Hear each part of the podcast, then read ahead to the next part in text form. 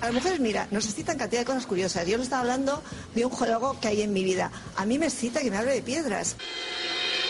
Ahí es cuando yo le quitaría la ropa y ¡buah! encima de las piedras. Caliente, caliente. Bienvenidos a GeoCastaway, el podcast de geología y ciencias de la Tierra. Saludos, bienvenidos geonáufragos del mundo. Hoy es 25 de junio del 2012 y estamos en nuestro número 30. Oscar, ¿qué tal? ¿Cómo estás? Hola Carlas, pues muy bien, aquí contentos de estar por trigésima vez por aquí. Trigésima edición del programa, ¿quién nos lo iba a decir que llegáramos hasta aquí? Y después de haber grabado un crossover con nuestros amigos de El Universo en un gin tonic de pepino. Sí, sí, una grata experiencia. Ya nos hemos agradecido mutuamente los dos grupos de gente que estamos aquí en los podcasts, pero muy contentos de hacerlo y a ver si alguna vez lo repetimos. Seguro que habrá algún crossover en el futuro. Yo por lo que he podido ver por Twitter y por las redes sociales ha tenido buena acogida. Así que, pues nada, gracias a, todos por vuestros comentarios. ¿Hay ahí alguna duda abierta por el foro de misterios de la ciencia.org? Os recomiendo que os paséis por ahí, que hay un debate ahí abierto sobre una de las partes que yo hablaba sobre cuánto tarda un fotón en salir del, del Sol.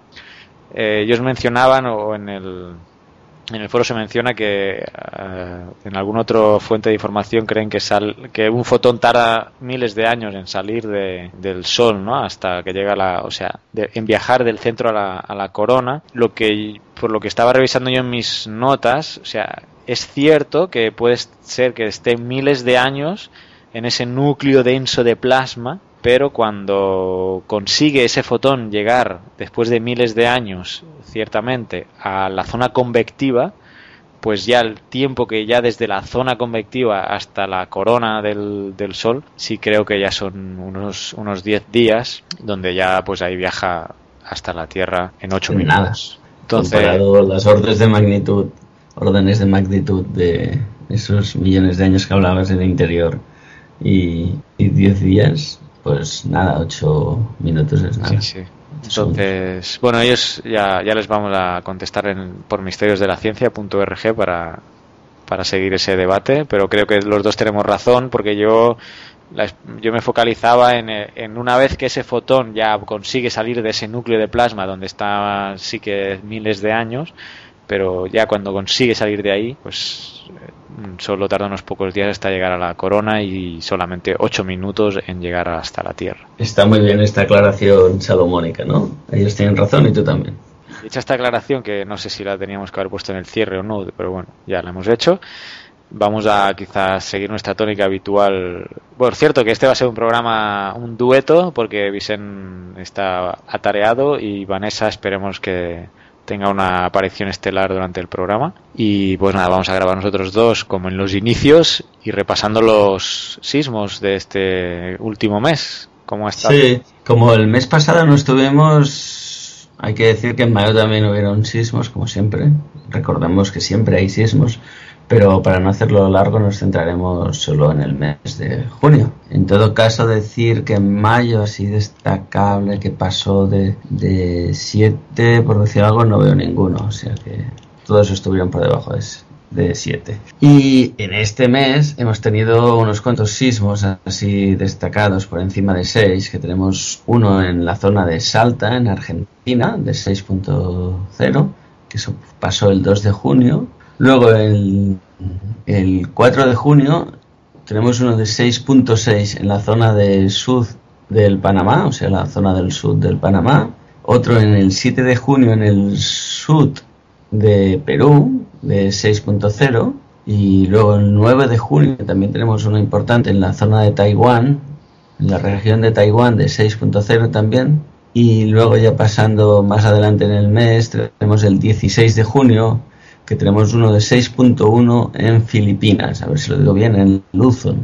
Y uno de los, de los habituales, de los típicos en este repaso, el 17 de junio, tenemos uno de 6.4 cerca de la costa este de Honshu, en Japón. Este, si recordáis, siempre está y sobre todo fue muy continuo cuando hubo el sismo y el tsunami en Japón, último remarcable. Y por último, así destacado, tenemos el día junio 22, uno de 6.0 en una región que a ver si la digo bien, Macquarie Island Region. Y mencionar el, de Italia, ¿no? El, sí, exacto. El sismo de Italia que fue de 5.8 en el norte de Italia y del cual ya entrevistamos a, a Jorge que se encontraba en Módena y nos habló ya sobre pues, sus experiencias durante el sismo y un poco por qué se generan esos sismos en, en esa zona de Italia. O sea que os encomendamos al especial que hicimos hace bueno 15 días creo que lo publicamos o menos. Entonces ahí está esa entrevista sobre el terremoto de, de Italia. Por cierto que con, eh, con él, con Jorge, vamos a tener la entrevista hoy en el programa también sobre, sobre los terrenos cársticos y las dolinas, una geoforma, una, una geomorfología que se forma en terrenos cársticos y, evaporíticos y hoy vamos a hablar con él sobre, sobre ese tema en la entrevista del programa. En Italia hay ejemplos bien bonitos. Que él se encuentra precisamente en Italia pues estudiando, estudiando ese tema. Entonces, bueno, ya vamos a oír la entrevista más adelante en el que sí que estará Vicente. Déjame comentar que buscando así rapidito las islas Macquarie están en el sur de Australia, justo debajo. El sur. El sur, perdón, digo sur, siempre es el sur. Sur es en catalán, ¿no? Sí, me sale la palabra catalana. Está bien. A ver cuándo grabamos. Tenemos que grabar. En catalán y así no tendremos problemas. No, tenemos que grabar un programa en inglés. En inglés me da más miedo, pero bueno, venga. pendiente, ¿eh? Hello, my friends. Welcome to Castaway Podcast. Bueno, déjamelo para otro día. Eh, yo quería comentaros algunas curiosidades, bueno, algunas de las cosas que tenía notadas, como el nuevo programa el mes de el mes pasado por el especial crossover, pues se me han ido acumulando aquí un montón de cosas que no he podido desarrollar. Algunas las he borrado porque me ha parecido que ya no tenían interés u otras porque ya quedaron un poco anticuadas. Lo primero es que he visto un documental que me parece importante comentaros o interesante al menos, que se llama Geologic Journey, viaje por el por el drift, eh, perdón, el Rift de, África. Es del National Geographic y bueno, narra un poco la, la ruta de un, de un geólogo a través de los países que circundan pues el rift africano está hablando de, pues en Egipto en Israel Jordania toda esa zona del planeta y es un un programa, un documental muy interesante que explica las circunstancias y, el entorno de, del Rift, que es una zona del planeta pues que se está donde se está separando el continente prácticamente. Entonces eh, me parece muy interesante, pues si lo podéis buscar y lo podéis lo podéis ver seguro que, os va a gustar a mí me ha interesado mucho la verdad la narración y cómo explica las cosas y las imágenes de los países que muestra son son, son muy bonitas. Así que eh, viaje geológico en español el Rift africano o en inglés Geologic Journey the African Rift de del National Geographic que que bueno, que a veces a veces pone, pone cosas pseudo científicas y magofadas, pero bueno, a veces se centra y se acuerda de para qué sirve y para qué nació National Geographic, que es para la divulgación de la, del conocimiento y pone documentales como este. Pero este sería otro tema a tratar otro día, porque realmente, al menos aquí en Latinoamérica, hacen unos programas a veces en National Geographic y en el Discovery Channel que alucino. O sea, el otro día estaba buscando eh, un cazadores de fantasmas. O sea, deja eso para otro canal, ¿no? Eh, ¿Qué más iba a destacar? También no sé, creo que hace dos meses eh, salió una noticia que comentamos, creo que fue con Vanessa en esa ocasión, que habían descubierto inmensas bolsas de agua potable en África y presentaban titulares como que podría poner remedio a las plagas que azotan al continente a causa de la sequía. O sea, titulares muy sensacionalistas. No sé a santo de qué en ese momento sacaron esas publicaciones. La cuestión es que habían hecho una cartografía hidrogeológica de todo el continente africano a pues a una escala, imagínate, pues pues unos 100.000, por ejemplo. Si es de todo el continente, la escala debe ser bastante grande, ¿no? pues ya lo comentamos con Vanessa, que pues sí, o sea, sacaron un estudio del, o una cartografía hidrogeológica de toda África, pero de ahí a poner titulares como que se va a acabar la sequía, eso me parece muy tendencioso. Además, eh, ya se conocían los sistemas acuíferos de, de, de África. Lo que se ha hecho es perfeccionar un poco o generalizar la cartografía a nivel africano, pero si uno busca por Wikipedia se encuentra cosas como el sistema acuífero de la de piedra arenisca de Nubia, que es el mayor acuífero de agua fósil del mundo, que se encuentra entre Libia, Egipto, Chad y Sudán, en la parte del desierto oriental del desierto del Sáhara, por ejemplo. Entonces esa es una zona conocida y si buscáis en Wikipedia pues ya podréis ver que hay entradas editadas desde hace tiempo. Pero bueno, lo que comentamos viene reforzado por un comunicado que sacó el Colegio de Geólogos precisamente de España en el que mencionaba que se van a necesitar estudios más detallados para abordar la explotación de los acuíferos de África. Poco después de esta noticia, que sensacionalista a mi juicio, pues el ICOC salió diciendo en declaraciones, por ejemplo, de Carlos Martínez Navarrete, que es el vocal de hidrogeología, comenta, la calidad del agua es un aspecto básico que no se contempla en el estudio. De hecho, alerta de que el agua puede ser no potable por causas naturales, exceso de flúor, arsénico u otros elementos, o por causas antrópicas, bacterias fecales o nitratos sobre, todas, sobre todo en, en zonas urbanas. En este sentido, Martínez Navarrete aboga por aplicar sistemas de perforación de pozos según las características de los acuíferos y que tengan en cuenta los impactos en el medio ambiente. Hay acuíferos de escaso potencial global, pero de gran interés local. Entonces, bueno, detalla eso que muy bien, tenemos una cartografía a escala 1-100.000, o creo recordar, y pues para hacer un pozo pues se necesitan estudios mucho más detallados que eso. Y bueno, comentado los temas de agua y África, pues hacemos un repasito de nuestra fuente del teleplaneta vinculada a televisión española. Y nada, comentar que esta semana se recordará la erupción del volcán de San Juan en la isla de Palma que sucedió en 1949. Y, y también comentar pues que hablarán porque es tema de actualidad de la ola de calor que está afectando a Italia, Australia y Rumanía, donde, pues eso, está habiendo temperaturas muy altas y, comentar que también están afectando a España, porque estos días en, en Sevilla ya ha llegado a, a, más de 40 grados y por lo que tengo entendido, aquí en Cataluña entre el miércoles y el viernes tendremos temperaturas muy altas que también pueden llegar a 40 grados en el interior.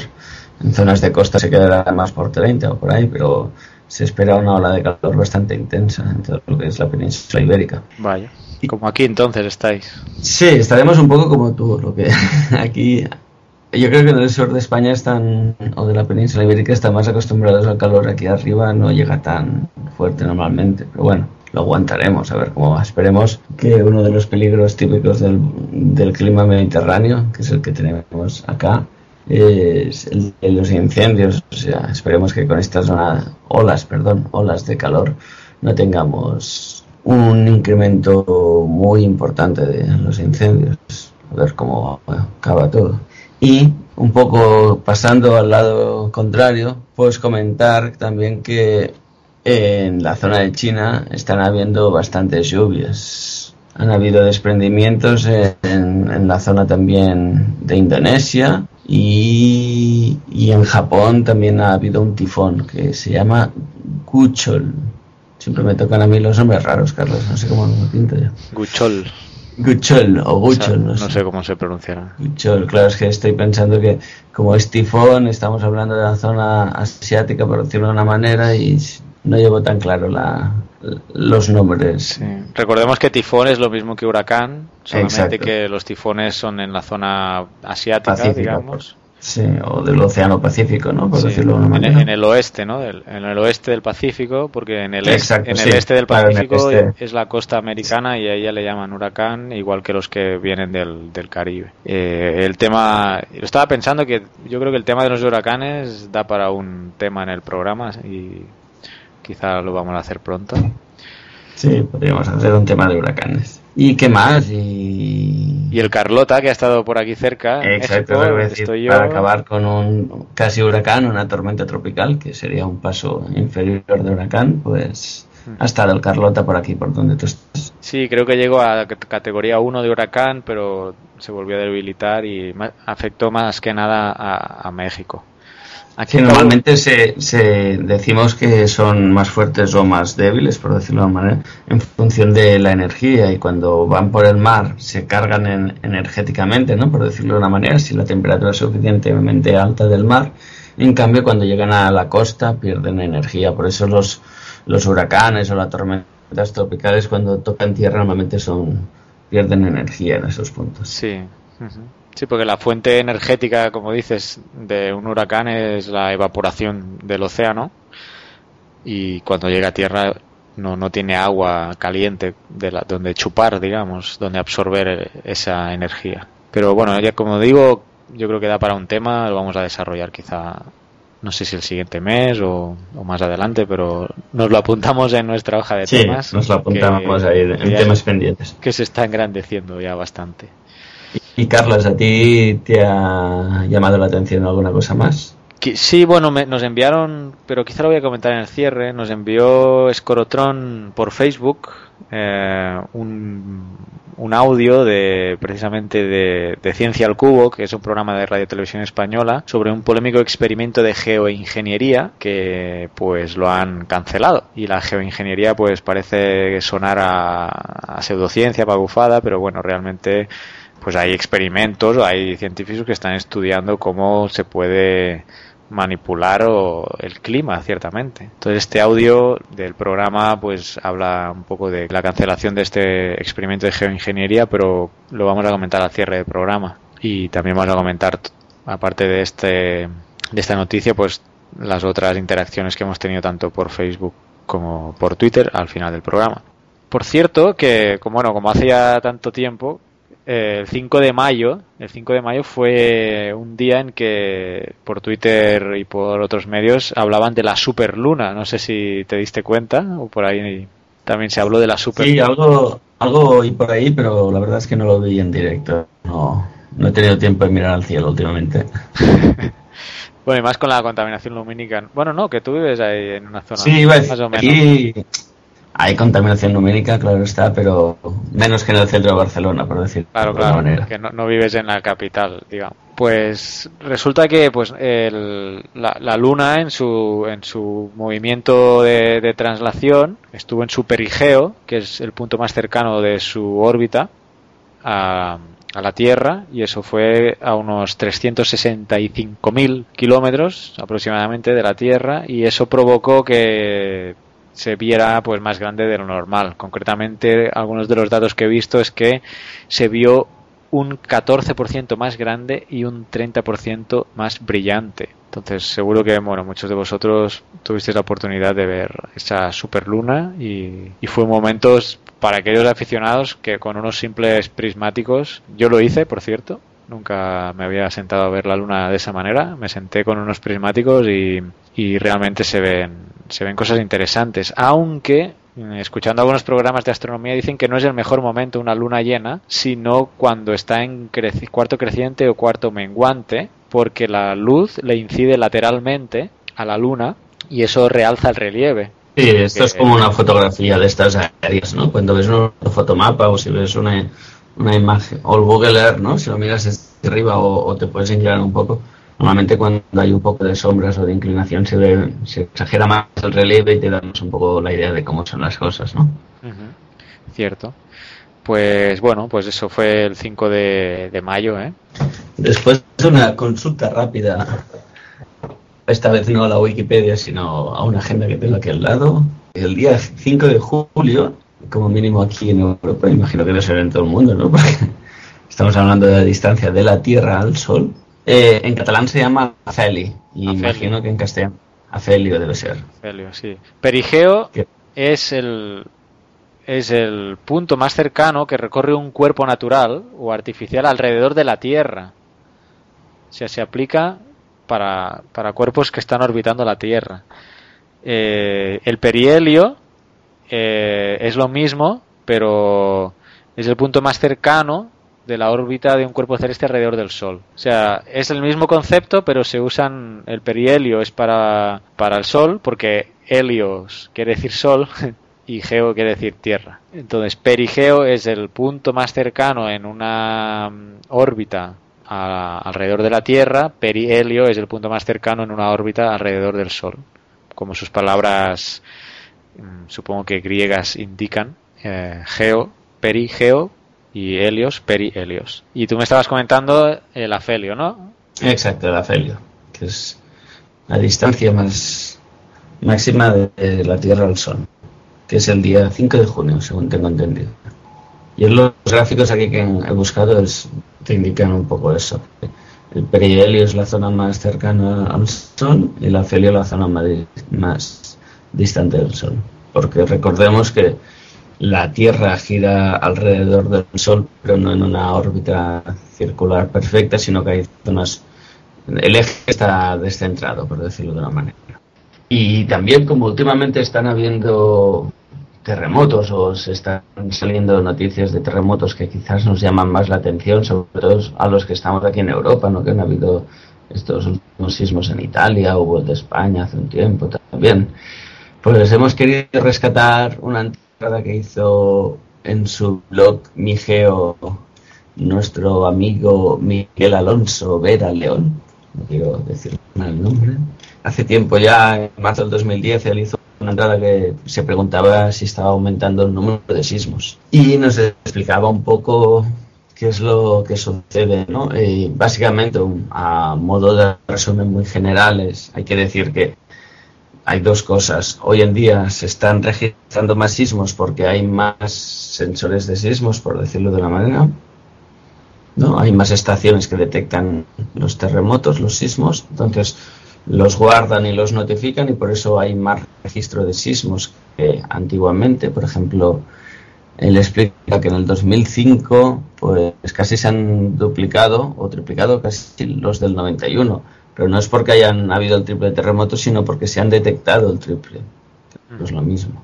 Pues también se podría comentar eso, que ahora hay como cada vez hay más acceso a la información. Una de la gente que, que contestaba un poco el post que había colgado nuestro amigo era que decía, claro, yo tengo más sensación de sismos porque estoy en Twitter siguiendo a dos alertas de, sismos, o sea que continuamente veo que hay sismos. Es decir, que el hecho de estar más bien informados nos da la percepción de que haya más sismos, cuando en verdad no, no, es, no es cierto. Sí, bueno, y ya también tuvimos la entrevista, ¿no? Cuando con Jorge Pedro Galve, cuando hablamos del terremoto de Italia, que vimos que una de las maneras que se están estudiando los sismos es, es probabilísticamente y estadísticamente y se sabe o se tiene estudiado cuántos sismos de grado 7 o 8, etcétera, suceden al año, ¿no? estadísticamente. Y desde en el registro, por ejemplo, del Servicio Geológico de Estados Unidos, en un registro desde el año 1900 de magnitud mayor a 7, bueno, en ese registro se observa que no solo no ha aumentado, sino que a lo mejor ha, habido momentos en la historia que ha habido picos mayores que, en las últimas décadas. Sí, sobre todo en el tren del 36 al 50, por decirlo de una manera, hubo una época que hubo bastantes sismos, de así de magnitud más.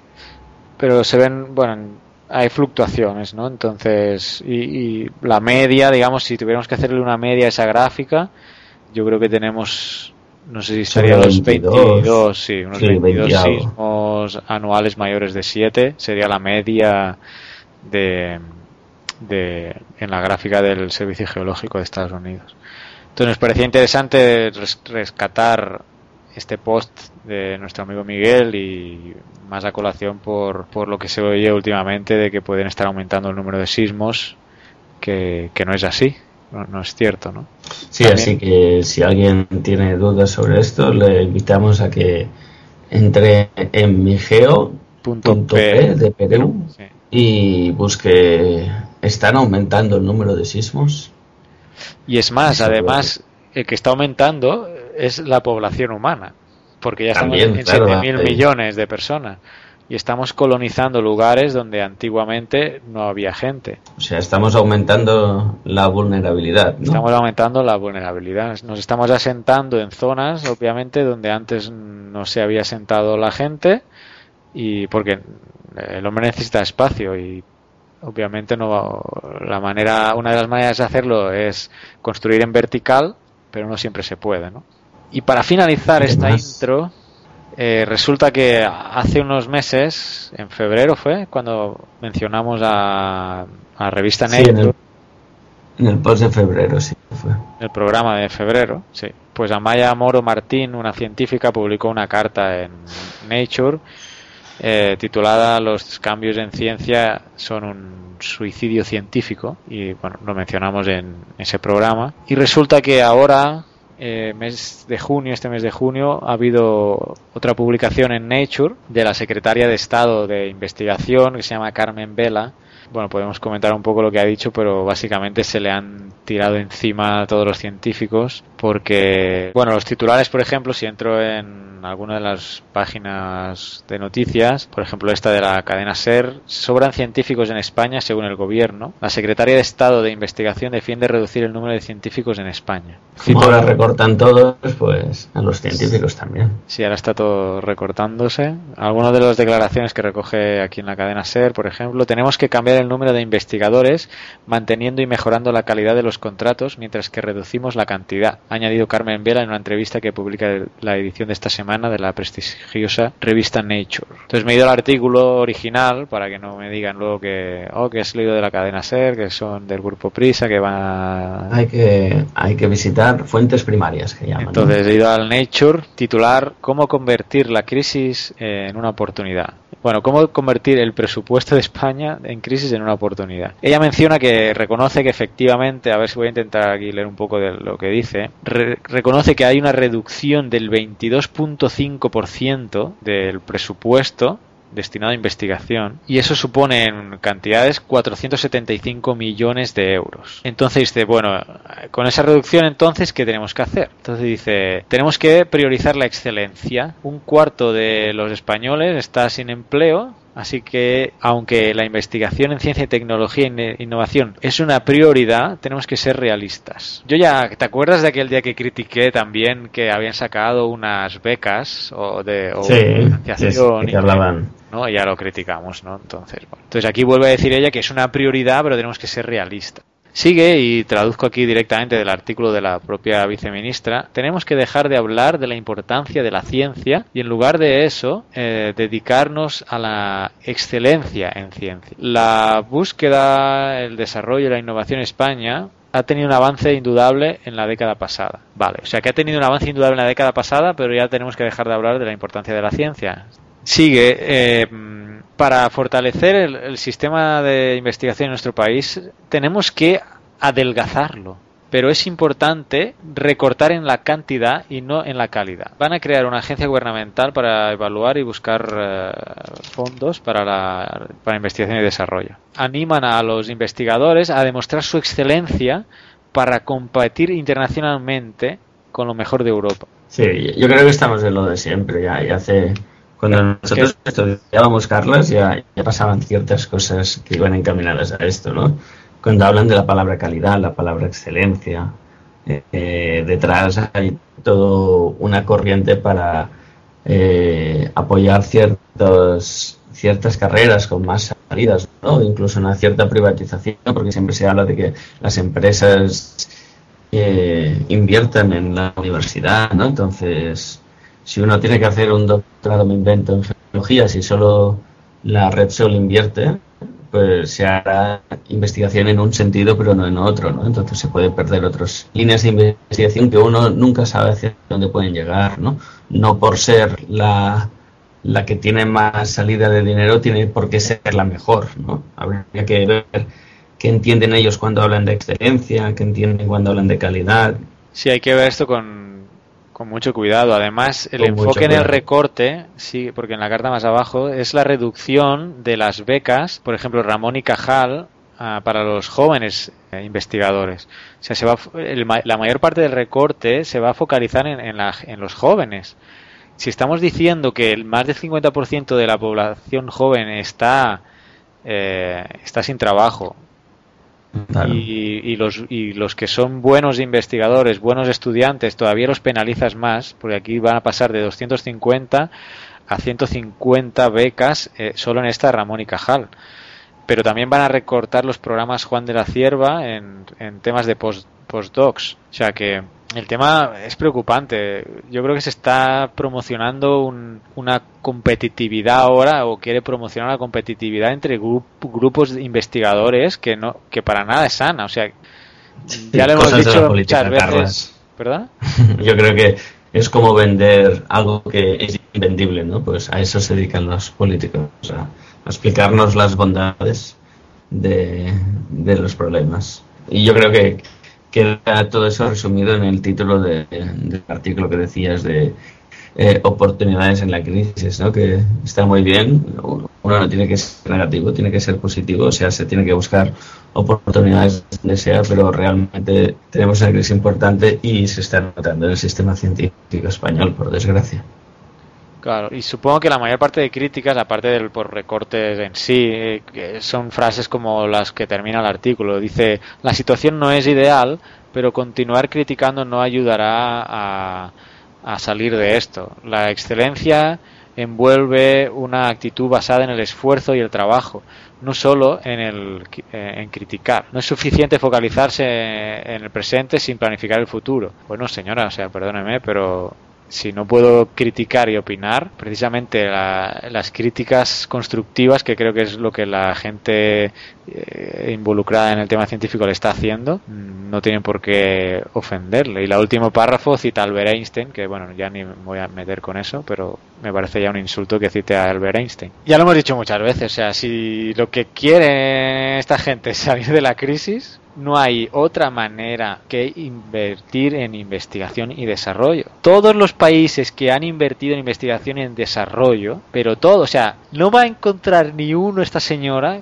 que no haya invertido más, mucho más del porcentaje que está invirtiendo España, que ahora mismo pueda decir que se, que se encuentre en crisis. Pero no va a encontrar ni un solo país, ni uno. Y si lo encuentra, que me lo diga, entonces me retractaré de, todo lo que estoy diciendo. Todos los países asiáticos han involucrado en investigación y desarrollo, China, Taiwán, eh, Corea del Sur, el propio Estados Unidos, que sí ha tenido su crisis, pero ni de lejos le está golpeando como le está golpeando a España. Alemania, eh, etcétera. No tengo el gráfico de adelante de inversión y, desarrollo, pero te digo yo que de, todos los que aparecen en ese gráfico que, que están en la parte de más inversión, no habrá ni uno que, se encuentre en una fase tan profunda de crisis.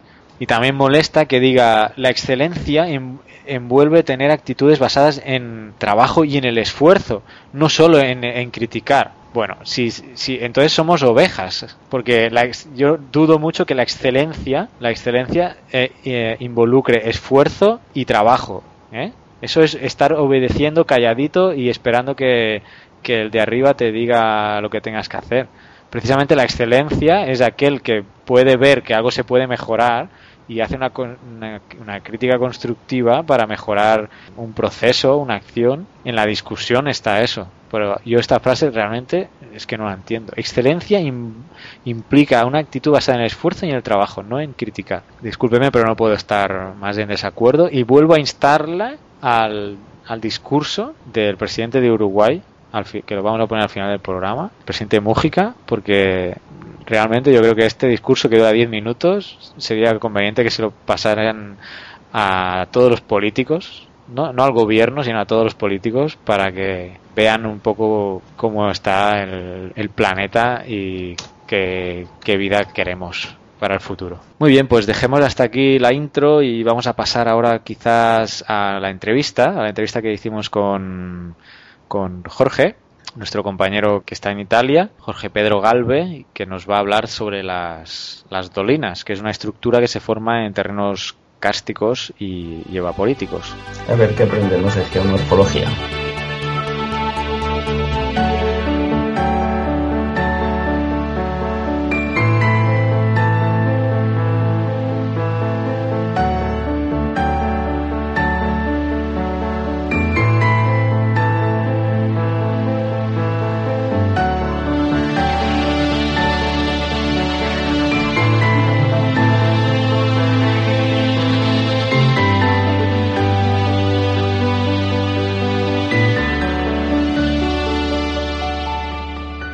Hola, buenas, eh, bienvenidos. Seguimos con el ciclo de entrevistas a jóvenes investigadores en geología y ciencias afines. Hoy estamos, yo soy Vicente y, estamos aquí también con, con Carles. Hola, Carles. Hola, ¿qué tal?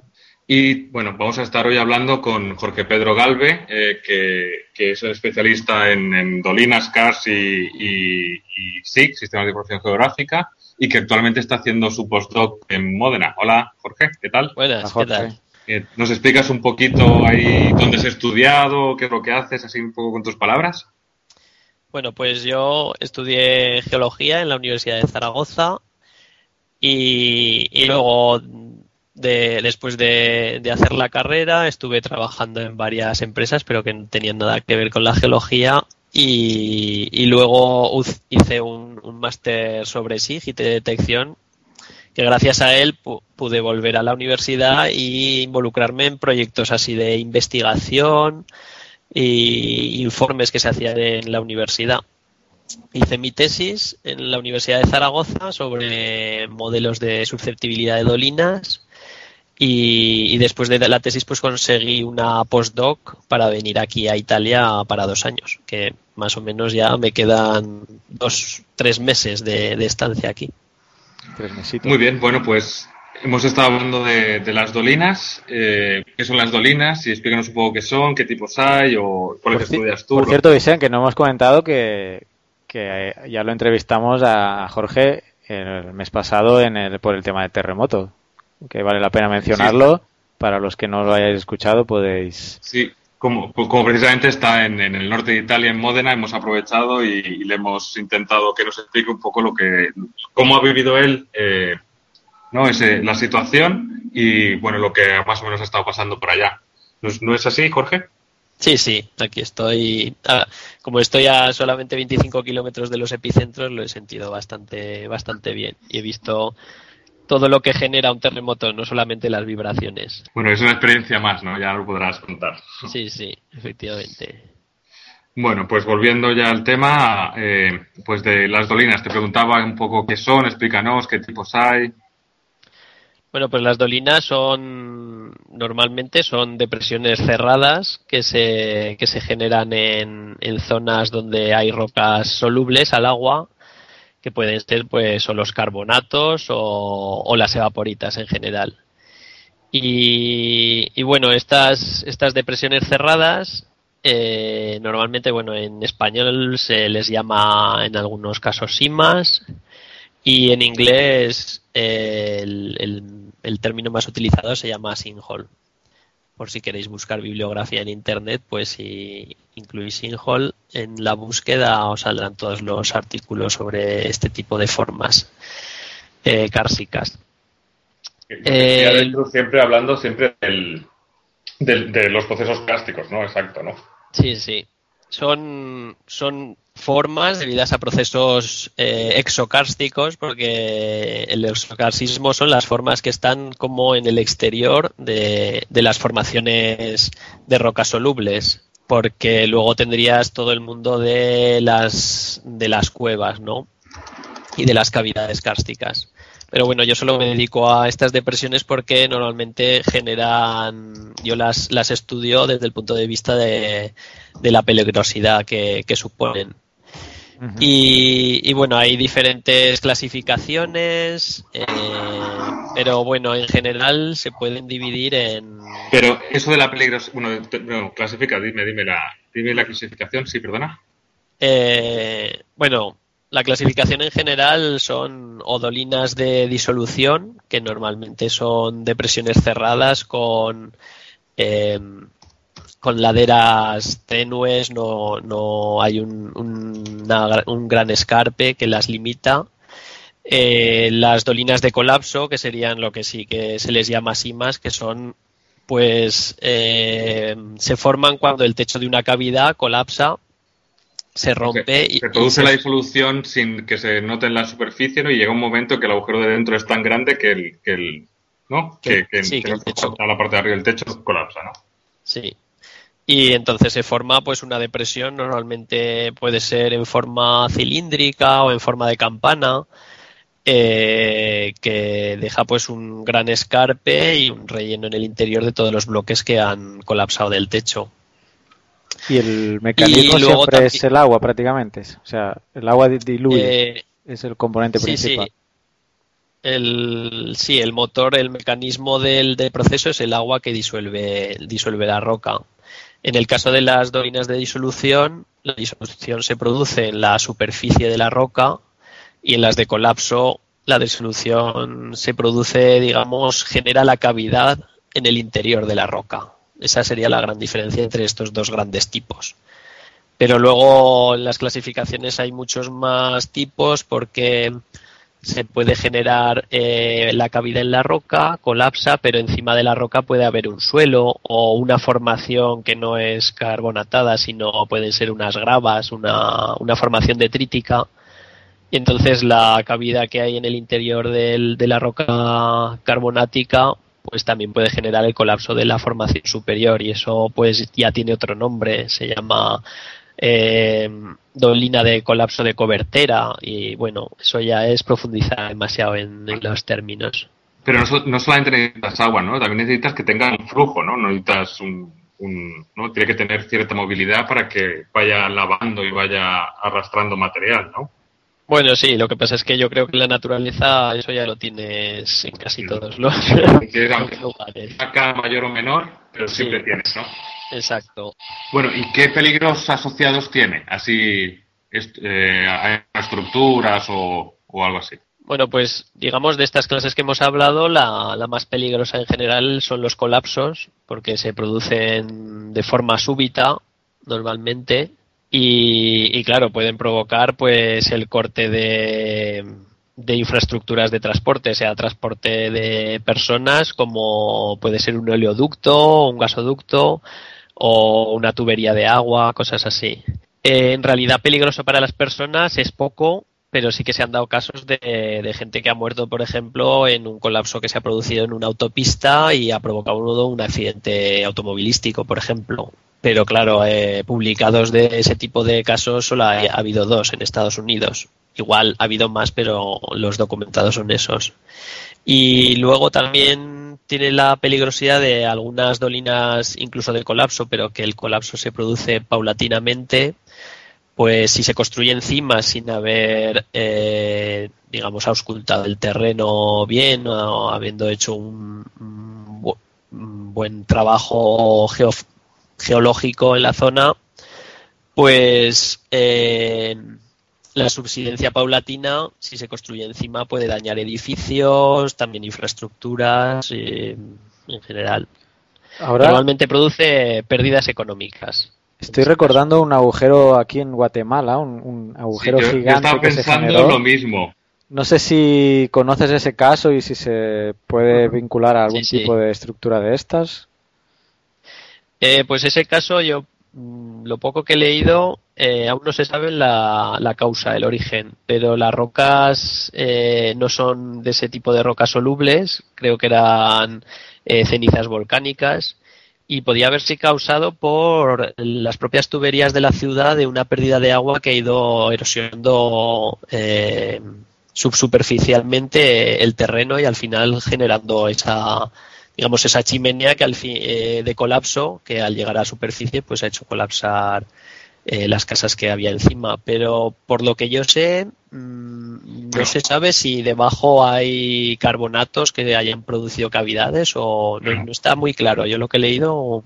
Aunque no sea, aunque no sea gas, porque no sean carbonatos o vaporistas, hay que tener en cuenta que las cenizas volcánicas o algunos tipos de cenizas volcánicas en presencia de agua también cambian un montón su comportamiento y se pueden movilizar mucho más fácilmente, ¿no? Con lo cual igual no es no es una dolina cástica, pero igual el proceso seguramente sea muy similar. similar. Sí, Otra cosa es que el origen del flujo de agua también sea antrópico, ¿no? Que sea debido a fugas en las tuberías del sistema de la ciudad.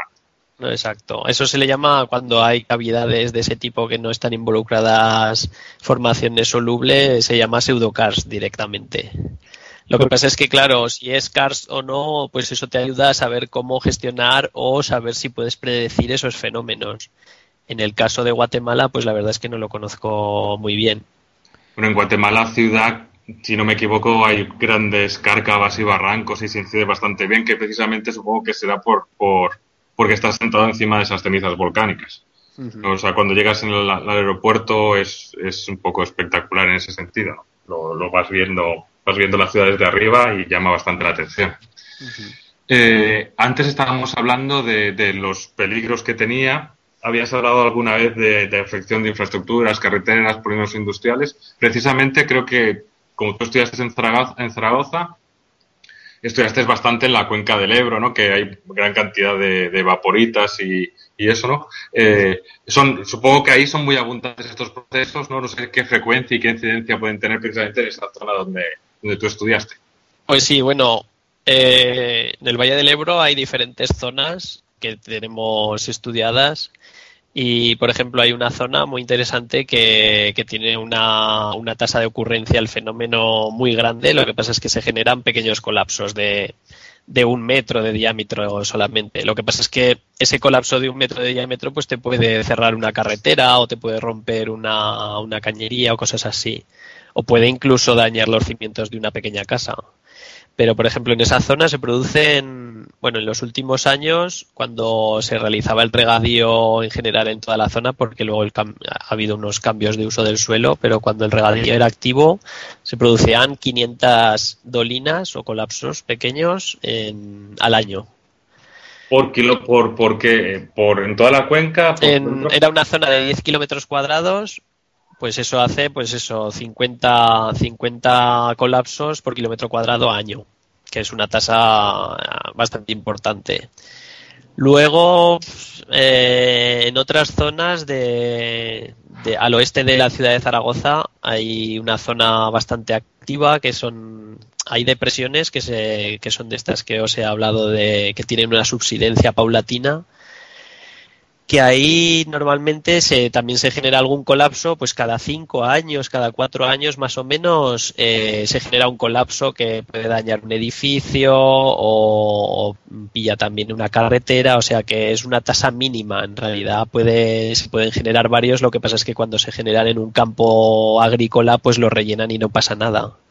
Con lo cual es, la tasa mínima sería pues una, un colapso de se puede decir de unos 5 metros de diámetro cada 4 o 5 años. Y, bueno, eso hace que la zona de Zaragoza pues sea una zona bastante afectada por estos fenómenos, la verdad. En, al nivel europeo puede que sea la zona que produce mayores pérdidas económicas este fenómeno. Bueno, a mí me gustaba, para, para, la pregunta anterior del flujo y movimiento del agua, ¿no? Porque para explicar un poco, el Ebro está, es el nivel de base, ¿no? Y entiendo que cuando se produce el regadío, cuando se infiltra el agua va a buscar, se, se produce esta movilidad ¿no? hacia el nivel de base del Ebro y por eso también digamos que es el, ¿no? el, el que, que, circula el agua de zona, por la zona subterránea a buscar el nivel de base del Ebro y va lavando, ¿no? se van dando lugar.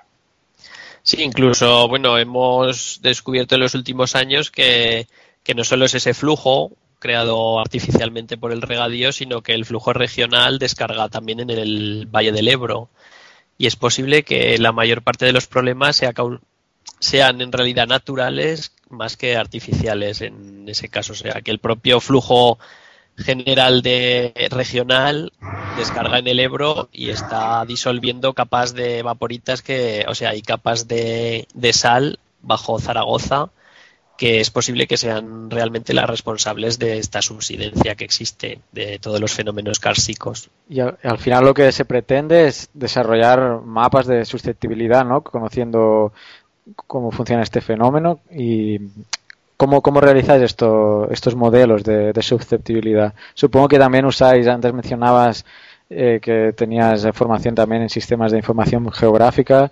Supongo que se trata de introducir ciertas variables dentro de, del programa y, y cómo realmente generáis esos modelos.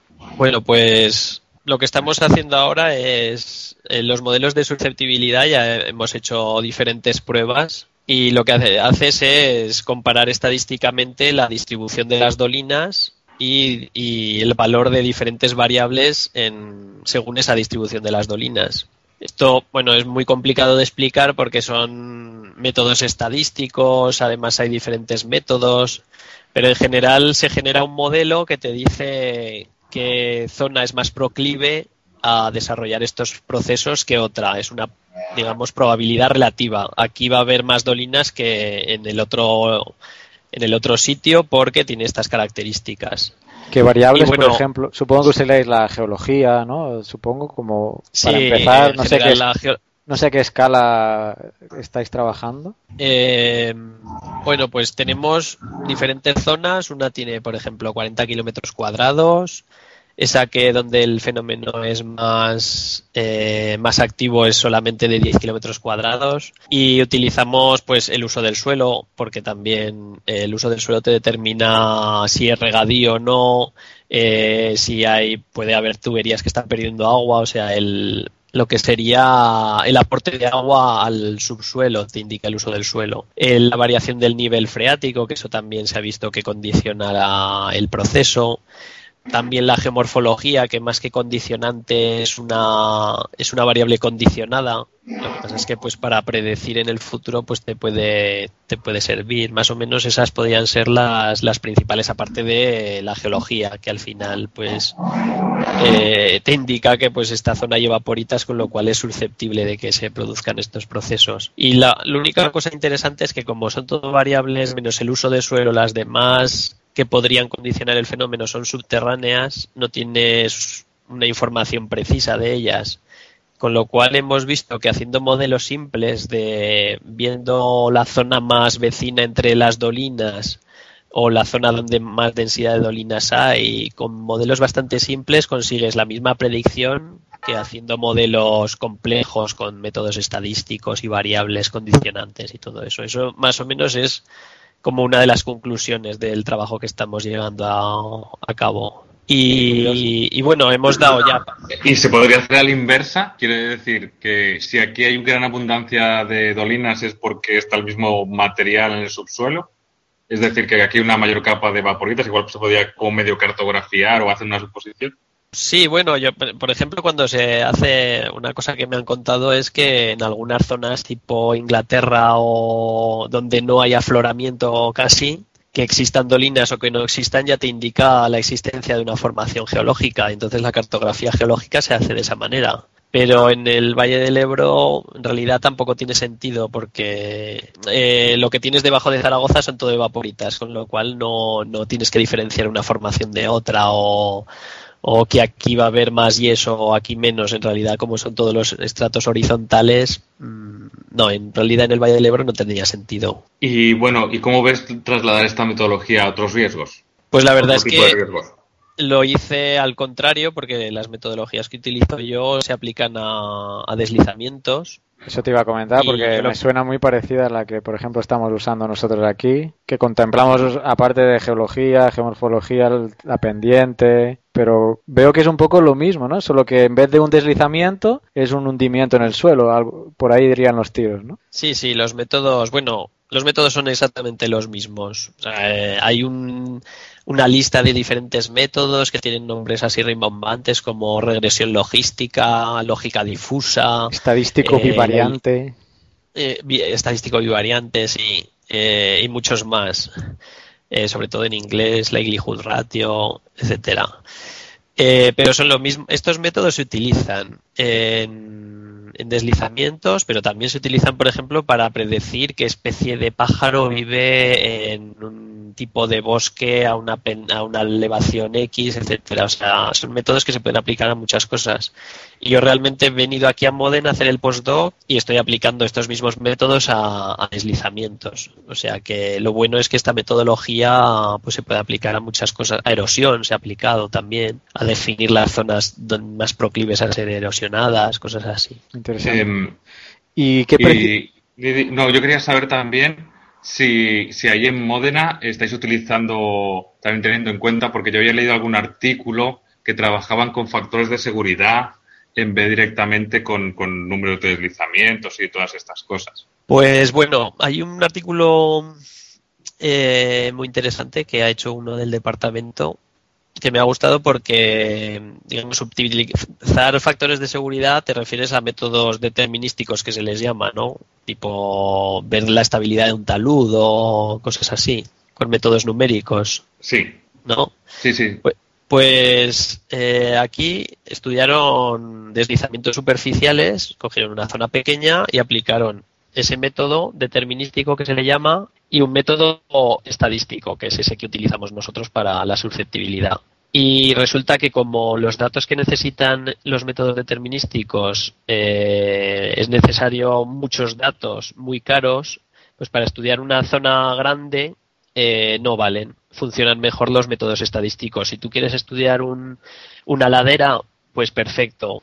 Eh, si tienes dinero para hacer sondeos, ensayos, meter inclinómetros y monitorizar la ladera y luego modelizarlo, con un modelo determinístico es perfecto, pero si tú quieres hacer una gestión de una zona, de, un, de una cuenca entera, eh, pues no te vale.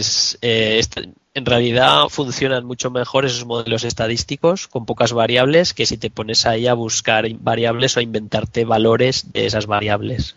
Claro, necesitas tener los datos, las características geomecánicas de todos los materiales que se Claro, y eso implica un coste eso es un coste y prácticamente es imposible para estudiar una, zona grande. Y bueno, y al final los resultados que habéis obtenido de, esos modelos, ¿qué tal? ¿Cómo se, adecuan a la realidad? Ya has dicho que casi da lo mismo la, versión sencilla del modelo que la complicada, ¿no? Pero ¿qué tan ajustado habéis podido llegar? Creo que tenéis mm. datos desde el 2006, no sé si habéis podido calibrar. Sí, bueno, tenemos diferentes zonas porque en cada zona hay un tipo de dolinas también.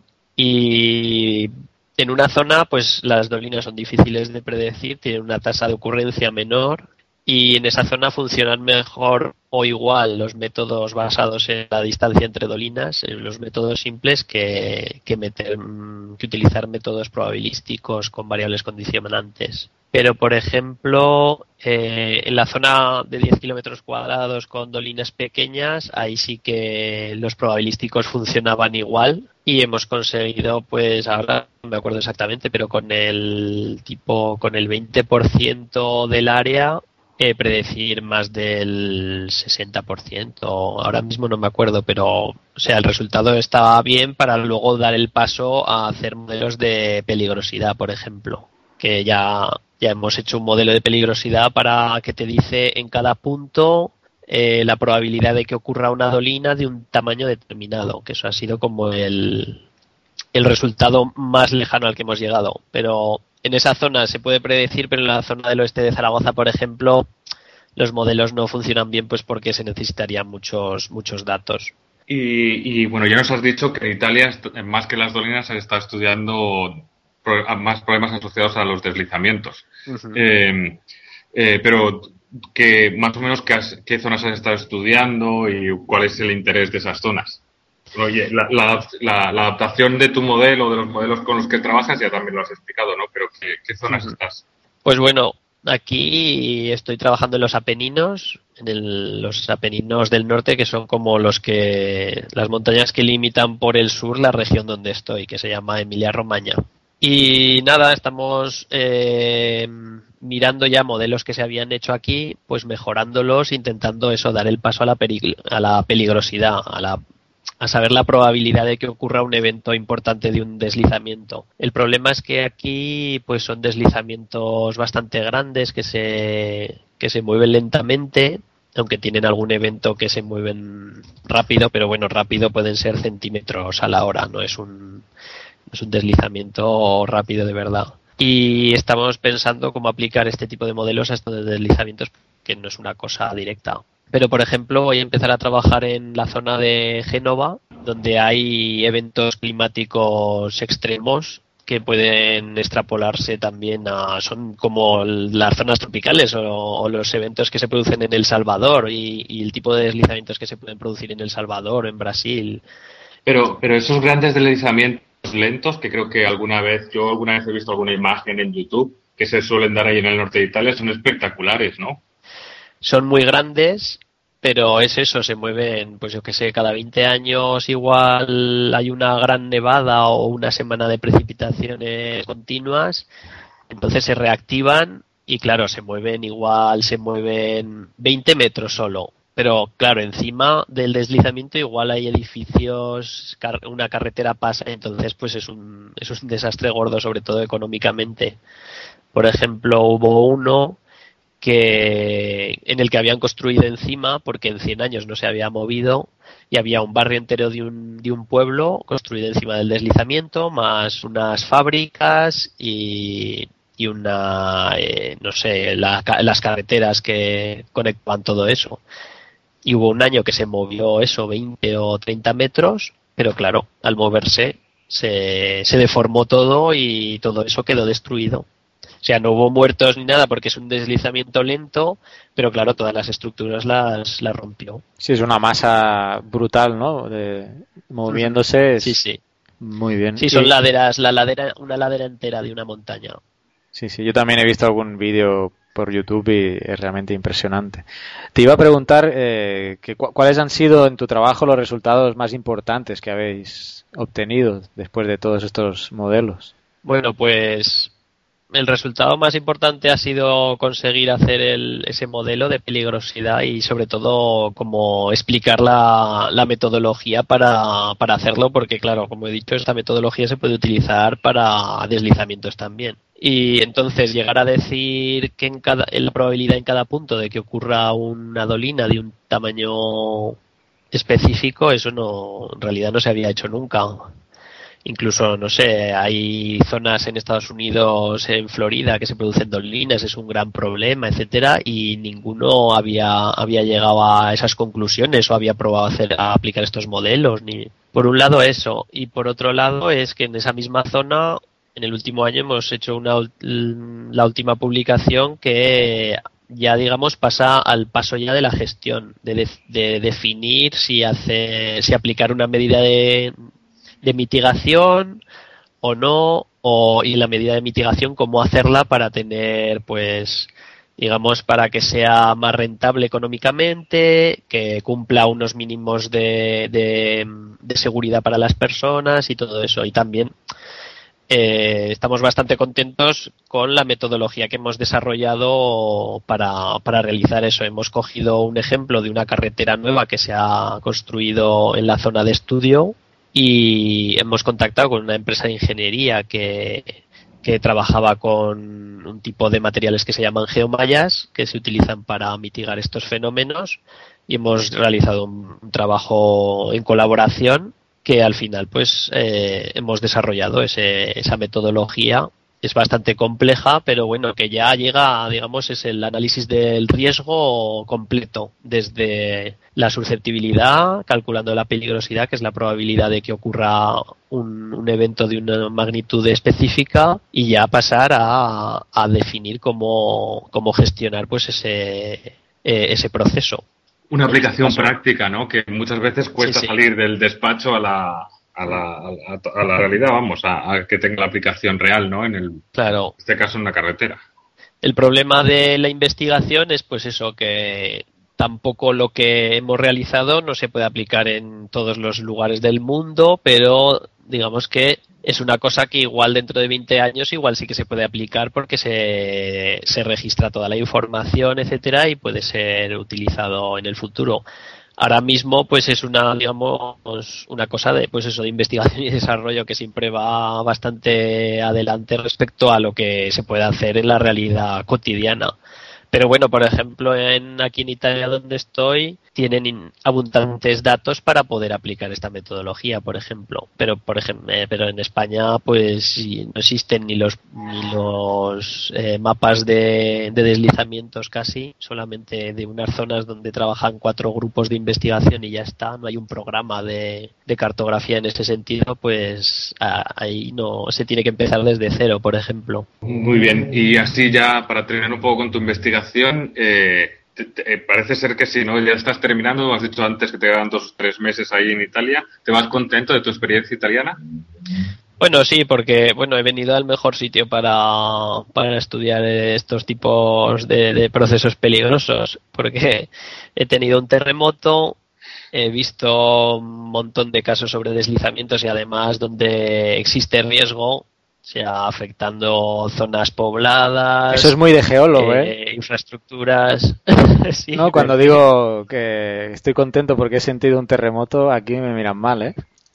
de, de, formación profesional. No, la verdad es que la, la, experiencia no es muy agradable, pero claro, si sales vivo, pues oye, es una lo que no te mata te fortalece. Y además aprendes, yo he aprendido bastantes cosas, no de los terremotos, sino de de como de la gestión del desastre o de o de todo lo que lleva incorporado esta, este tipo de procesos, de la gente que dice, los medios de comunicación, todo eso. Y... La protección civil italiana ¿no? está bastante concienciada, ¿no? Creo que son, tienen, como tienen los Alpes, todo eso, son, suelen trabajar bastante bien, tienen fama por lo menos, ¿no? Sí, sí, la lo que dicen los italianos es que para gestión de emergencia son muy buenos, pero para prevención son muy malos. Ellos lo tienen bien.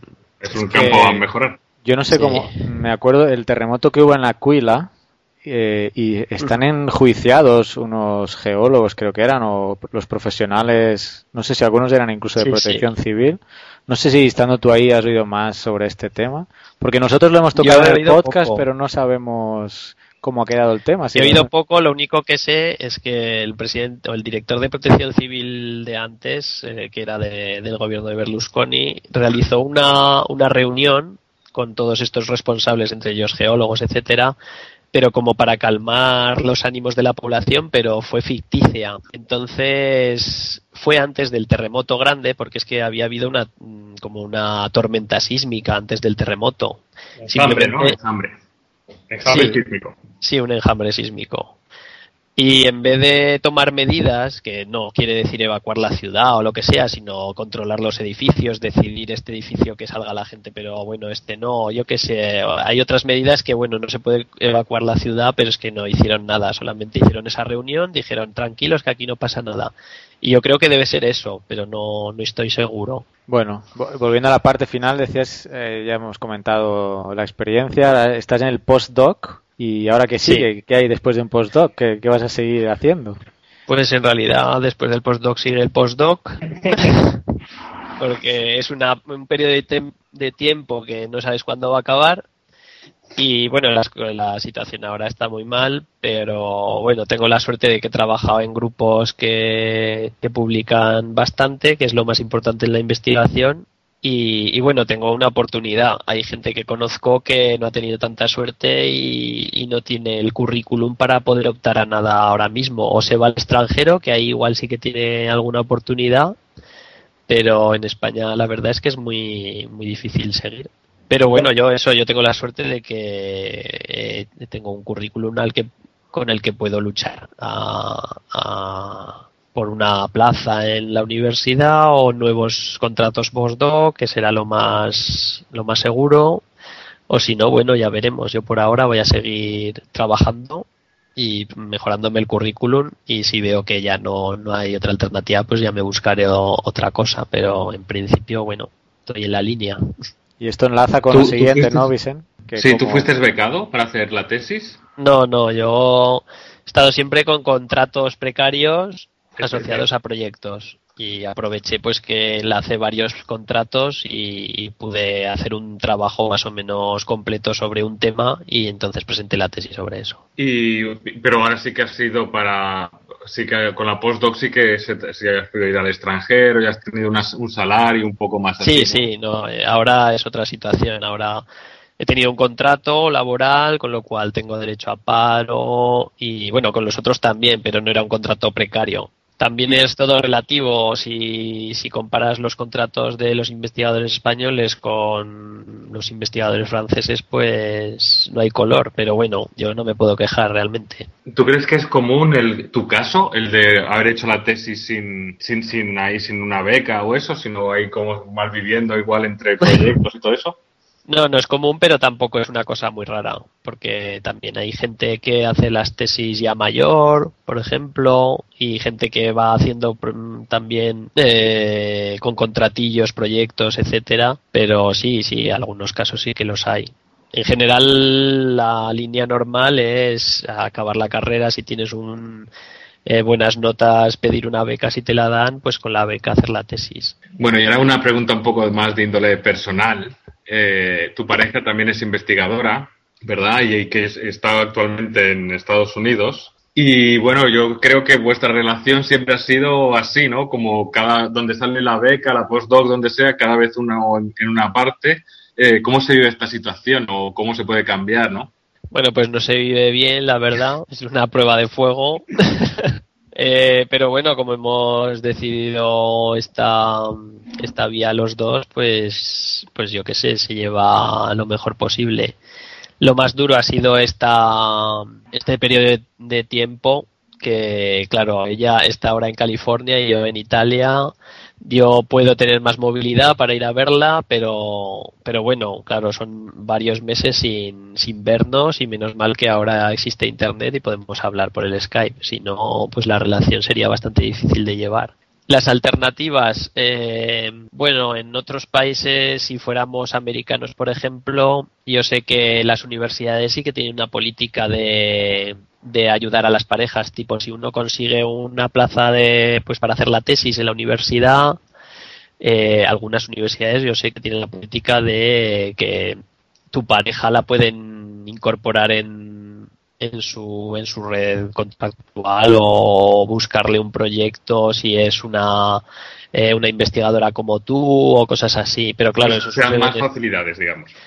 Sí, sí, se dan más facilidades eh, para, claro, en realidad, pues yo qué sé, para mantener, si tú tienes un investigador y no quieres que se te vaya, eh, y si tiene a su mujer en la otra punta del país, lo más seguro es que, que, se vaya de tu universidad, con lo cual hacen todo lo posible para, para, si el investigador les interesa, para fijarlo ahí. Entonces, pues, si su mujer es investigadora, su pareja, pues buscan de alguna manera, incluso las, em, no solo las universidades, sino las empresas. Hay empresas que utilizan investigadores, por ejemplo, el caso de las petroleras, yo sé que hacen por si de, de meter a la pareja también, si es sea investigadora o tipo licenciada o lo que sea, o incluso en un trabajo que no necesitas una formación superior. Pero bueno, yo creo en España o en Italia mismo eso no, no es bastante difícil que suceda porque, claro, la, la economía es diferente. bueno, esperemos que, que de cara al futuro eso vaya cambiando, o que se puedan adaptar o que bueno, mi siguiente pregunta. Que uno de los dos sea suficientemente bueno para que el otro se pueda adaptar. Que tampoco es el que caso. mantenga uno al otro. Bueno, mi pregunta siguiente era precisamente cómo, cómo ves el panorama de la investigación en España, en temas geológicos particularmente. Ajá. Bueno, en realidad se ve muy mal pero eso ya es una ya después de lo que ha sucedido. Lo que pasa es que, por ejemplo, eh, yo cuando llegué a Italia hace dos años, aunque ya había empezado la crisis y las cosas estaban mal, eh, yo veía como que en España estaban cambiando las cosas con respecto a Italia, por ejemplo. Italia, que es un país más rico que España, tiene más cultura científica, por lo menos la tenía, porque ahora no. Pues nosotros como que habíamos dado un paso, un paso para adelante. Y luego cambiado las cosas, ha llegado la crisis de, de la deuda y todo esto, y en los últimos, en realidad todo ha colapsado en los, en los tres últimos meses. Mm, ha cambiado la situación totalmente porque se han bloqueado un mogollón de plazas que podían salir, las becas no se sabe cuándo van a salir, en Italia, eh, los nuevos contratos postdoc. No, no, aquí, eh, bueno, en España. España. Y en Italia, en realidad, lo que pasa es que esta situación en Italia ya estaba justo cuando yo vine. los jóvenes investigadores italianos estaban, antes peor que los españoles, ahora estamos exactamente igual. Y, claro, eso la verdad es que es una cosa que se tiene que gestionar porque, porque claro, lo que va a ocurrir es que una generación entera que has formado, has invertido dinero, aunque eh, eh, también son eh, son rentables invertir dinero en los investigadores porque te traen por ejemplo, de proyectos europeos, pues si no, si no inviertes dinero en eso, pues vas a perder una riqueza que es muy difícil volver a, tenerla. Necesitas, yo que sé, pues otra generación, esperar otros 20 años en formar una generación que te pueda generar todo eso. Un ejemplo es, por ejemplo, que eh, el dinero que invierte España en, en la Unión Europea en investigación, el porcentaje que da a Europa a España, Luego no vuelve, no retorna a España,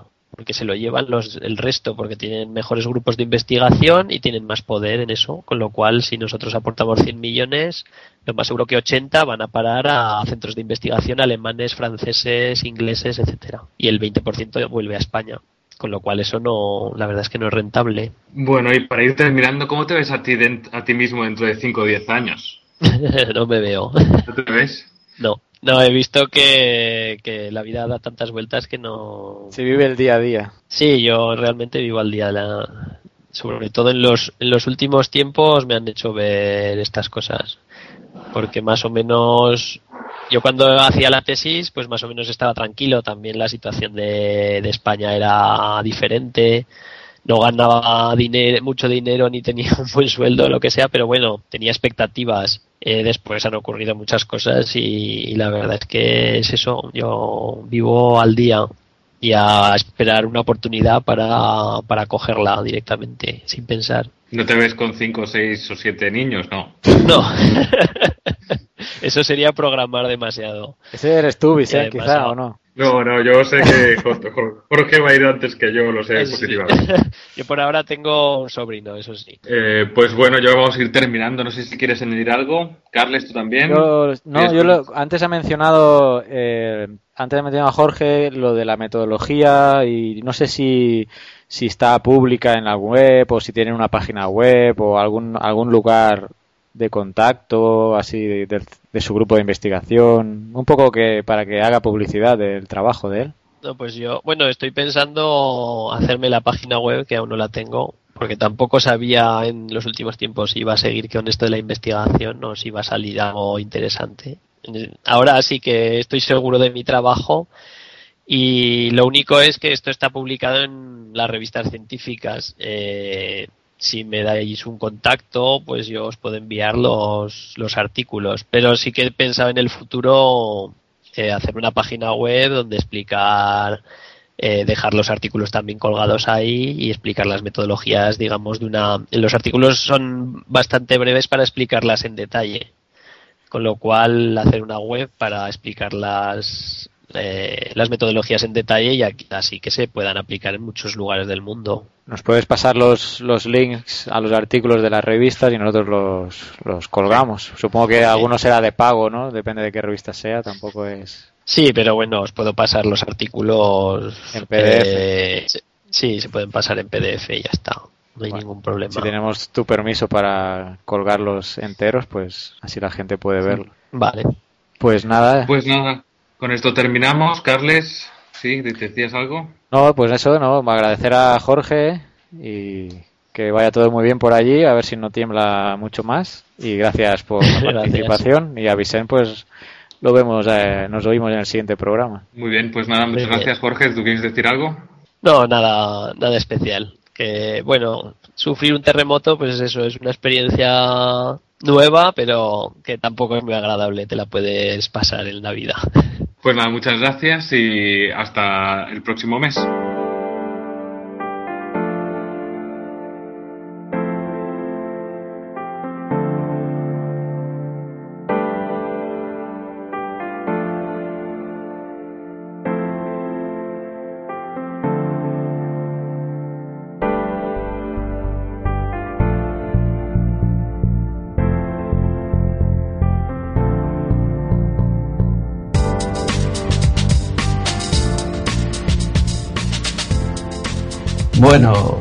Pues vamos a seguir nuestro viaje en el tiempo.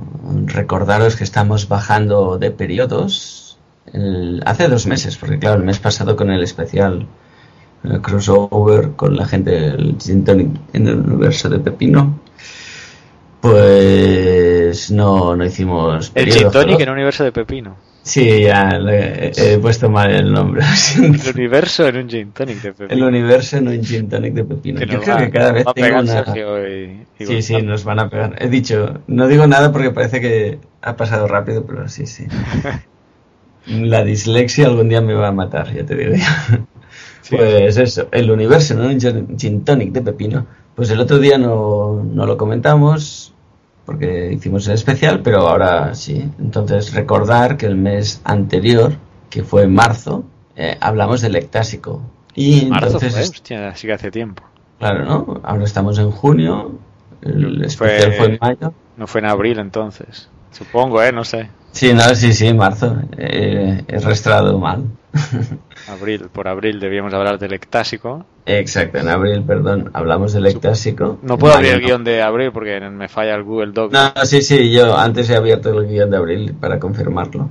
No, no, he hecho mal la resta. Cuando he pasado de mayo le he restado un mes y me he ido a marzo tranquilamente. Es lo que tiene viajar en el tiempo. Sí, sí. Carlos. Calendario gregoriano.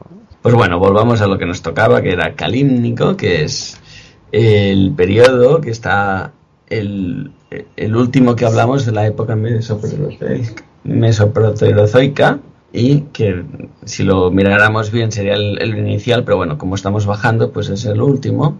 Y con esto cerramos el mesoproterozoico, como decimos. ¿Y qué, qué es el periodo calímnico?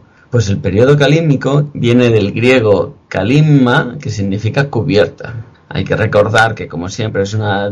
Bueno, como siempre no, como estos últimos eh, periodos que estamos comentando son divisiones de la escala temporal geológica que están hechas basadas en criterios eh, cronos de tiempo, no, no en criterios cronoestratigráficos. Eh, es el primer periodo de la era mesoproterozoica, comienza hace 1600 millones de años y finaliza hace 1400 millones de años. O sea, estamos hablando de un periodo de 200 millones de años, que se dice rápido, rápido. ¿Y qué más? Este periodo, ¿por qué se caracteriza? Eh, recordemos que son periodos muy, muy antiguos, estamos hablando de eso, 1600, 1400 millones de años entonces tenemos muy poca información, así que la, explicación será muy, muy escueta. Pero bueno, se caracteriza por la expansión de los depósitos sedimentarios o volcánicos sobre las plataformas existentes o por la creación de nuevas plataformas sobre las bases recientemente cratonizadas. El supercontinente Columbia se rompió durante el Canímico hace unos 1500 millones de años. Mm, esta es la explicación que tenemos.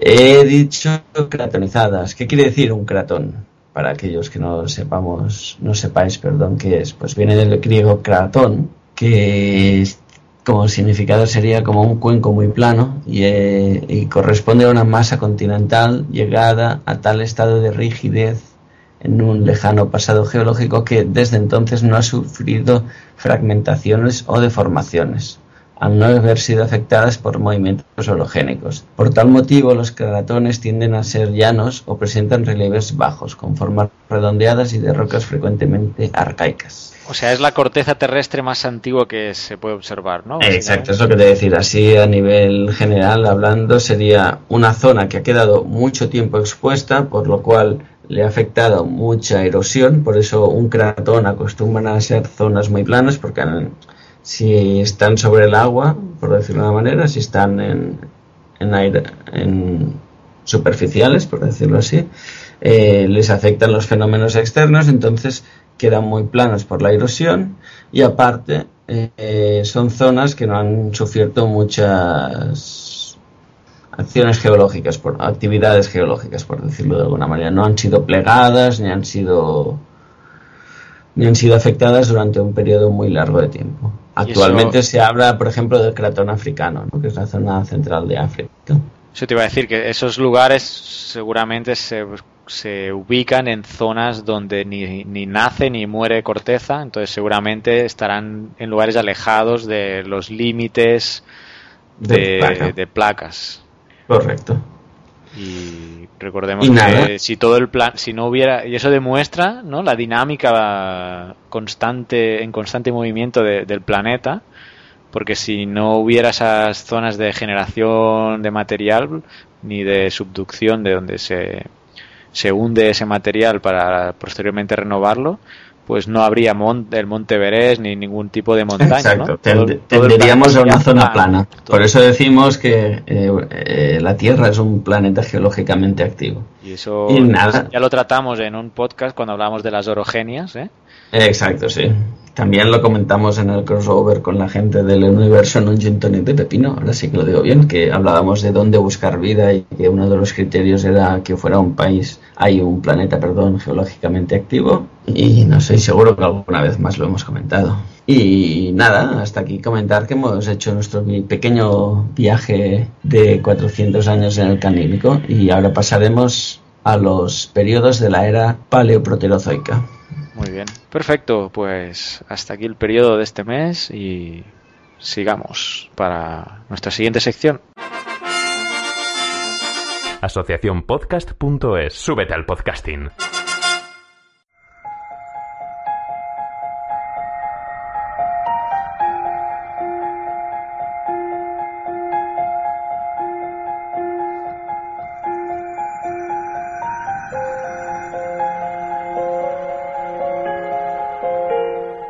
Maravillamos ante los fenómenos naturales.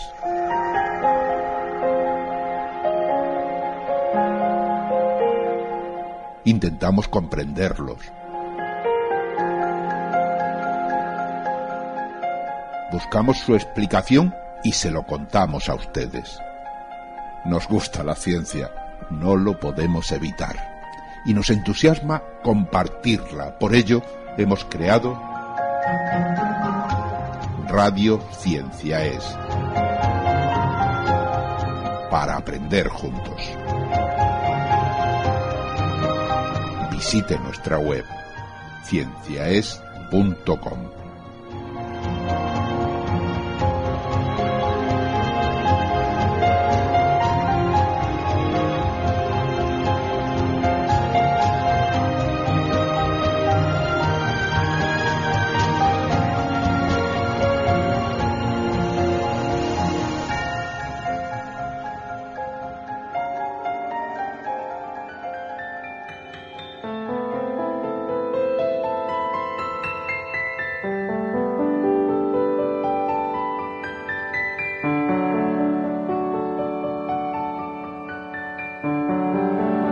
Las nanocrónicas geonaufragianas.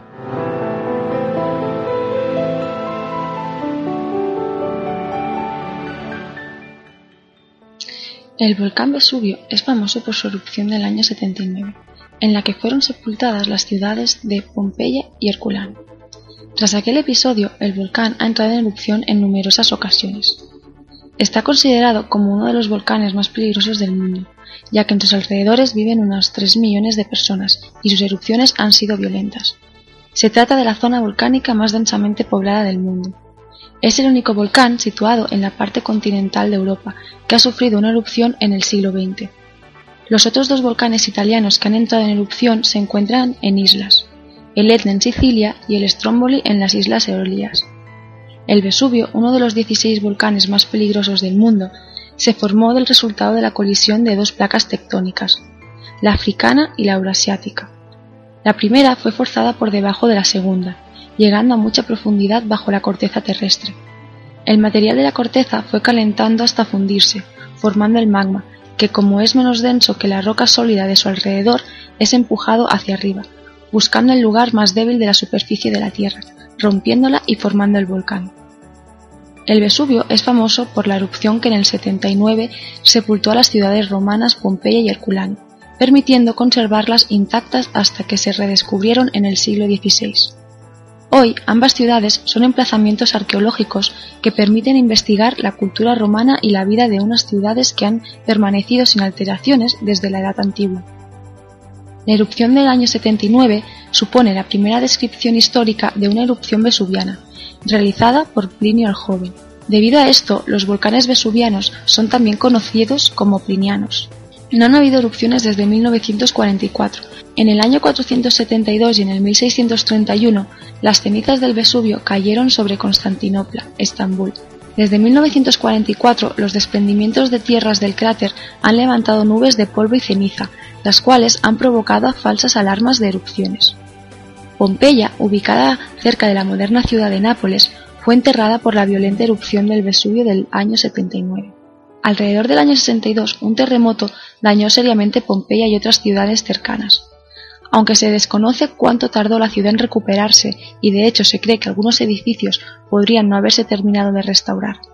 Hay también muestras de edificios rápidamente reconstruidos y redecorados, por lo que los desperfectos de algunos podrían bien deberse a los temblores de tierra que precedieron a la erupción y no al terremoto del año 62. Aunque la ciudad de Pompeya se ha conservado en un estado envidiable bajo la capa de cenizas, Hay que tener en cuenta que durante la erupción los edificios vivieron un fenómeno muy parecido a un bombardeo, motivo por el cual la mayoría de los tejados se vinieron abajo y muchas edificaciones grandes se hallaron gravemente arruinadas. Durante las excavaciones, ocasionalmente eran hallados huecos en la ceniza que habían contenido restos humanos.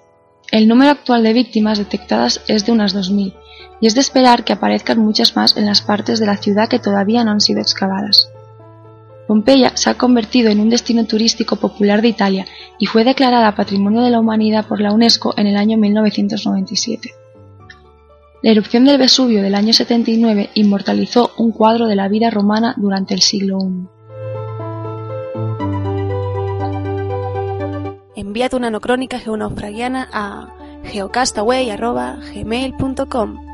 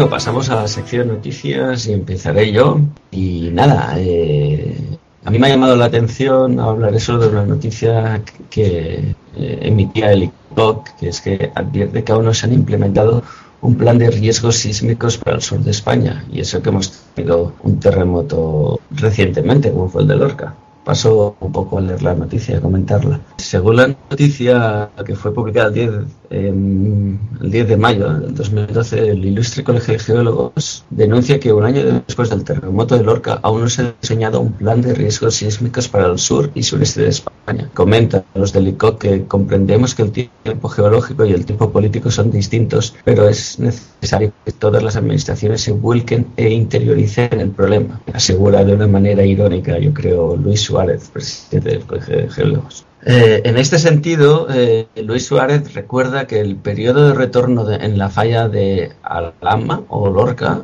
Lorca Totana, perdón, es de unos 50 años, según la estadística histórica. En los últimos 400 años se han producido ocho terremotos destructivos en la zona. Eso implica que podría producirse un terremoto de similar magnitud dentro de 10 años, alerta. Si es así, no habríamos aprendido la lección. En este sentido, yo creo que está bien la crítica que hacía que el tiempo geológico y el político son distintos, pero lo que no puede ser es que el tiempo geológico sea más rápido que el político. ¿no? Si, si en 10 años podemos tener otro terremoto de la misma magnitud. Siguiendo así con la noticia, pues comenta que tras el terremoto de Lorca, el Colegio Oficial de Geólogos elaboró un decálogo para minimizar el riesgo sísmico en España que envió a todas las administraciones, tanto estatal como autonómicas y locales, y partidos políticos. Y comentan ellos, los del colegio, que tenemos constancia de que lo vieron con buenos ojos, pero el impulso real ha sido escaso. Y más ahora con tiempos de crisis, por desgracia, parece ser que será más escaso, viendo lo que decía los políticos estos días. Eh, la noticia sigue diciendo, además hay una propuesta de colaboración entre el Colegio de Geólogos y el Gobierno de Murcia a través del SISMIMUR, el Plan Especial de Protección Civil ante el Riesgo Sísmico en la región de Murcia. Esta colaboración sería en materia de asesoramiento e información. Pero por lo visto hemos eh, comentan que hemos participado en diversas reuniones, pero no se ha firmado el convenio para la formación e información de técnicos municipales y y ciudadanos todavía. Así que parece que hay muy buenas voluntades, pero no se plasman. Y ya para ir finalizando el artículo, pues hablando un poco de la planificación, en esta línea el decálogo se proponían medidas de formación, sensibilización a técnicos municipales en materia de riesgos sísmicos, así como información a ciudadanos sobre cómo actuar en caso de terremoto. Eh, desde el ICOC se dice que son cuestiones más de planificación y coordinación que de grandes inversiones como siempre, lo más importante es que la, población y los técnicos municipales tengan la información necesaria para poder responder a un terremoto. El ICO también pidió que se revisara la norma sismo resistente para que incluyera criterios geológicos y sismológicos. El artículo sigue diciendo, a pesar de que las nuevas construcciones han bajado un 9,5 en los últimos años, no hay constancia de que se amplíe dicha norma de manera más, de que se aplique dicha norma de manera más rigurosa. Hemos pasado de 875.000 proyectos de edificación visados en 2006 a 82.000 en 2011, explica el Colegio de Geólogos. Para finalizar, el Colegio valora positivamente que actualmente en todas las inspecciones técnicas de edificios se vayan a incluir los criterios de peligrosidad sísmica. Aún así, recuerda que también es necesaria la obligatoriedad de los visarios en estudios geotécnicos para garantizar la seguridad en edificaciones, concluye Luis Suárez. Pues bueno, aparte de las típicas reivindicaciones del Colegio de Geólogos en cuanto a visados, que es una de las competencias que tiene y siempre aprovecho para recordar, creo que es importante destacar de este eh, artículo que eh, como bien dice el presidente, los tiempos geológicos no pueden ser igual que los políticos, pero lo que no puede ser es que los tiempos políticos sean más lentos. Eh, lo que no puede ser es que haya habido un, un, desastre en España por culpa de una mala planificación, como pasó en Lorca, y que pasado el tiempo no se ha hecho nada, ¿no? Eh, lamentablemente en España y en muchos otros países la única forma de actuar es en base a problemas, por decirlo de una manera, o a episodios que hayan ocurrido. Entonces cuando sucede algo, ocurre algo, pues todos a reaccionar y hacer mil planes y en el momento que la gente está muy enfadada, pues todos los políticos dicen que tienen mucha intención en arreglar las cosas, pero cuando pasa el tiempo ya vemos que, que la cosa se diluye y por muy buenas voluntades que haya, no se acaba transmitiendo bien las ganas de aplicarlas, por decirlo de una manera fácil. Así que bueno, pues desde aquí lamentar que este tipo de actuaciones no vayan a más y esperemos que esta situación se corrija y sobre todo que la norma sismo resistente se actualice cuanto antes mejor. Está claro que no se tiene que ir con prisas y actualizarla sea como sea, pero tampoco tendría que ser algo que, se alargara mucho en el tiempo.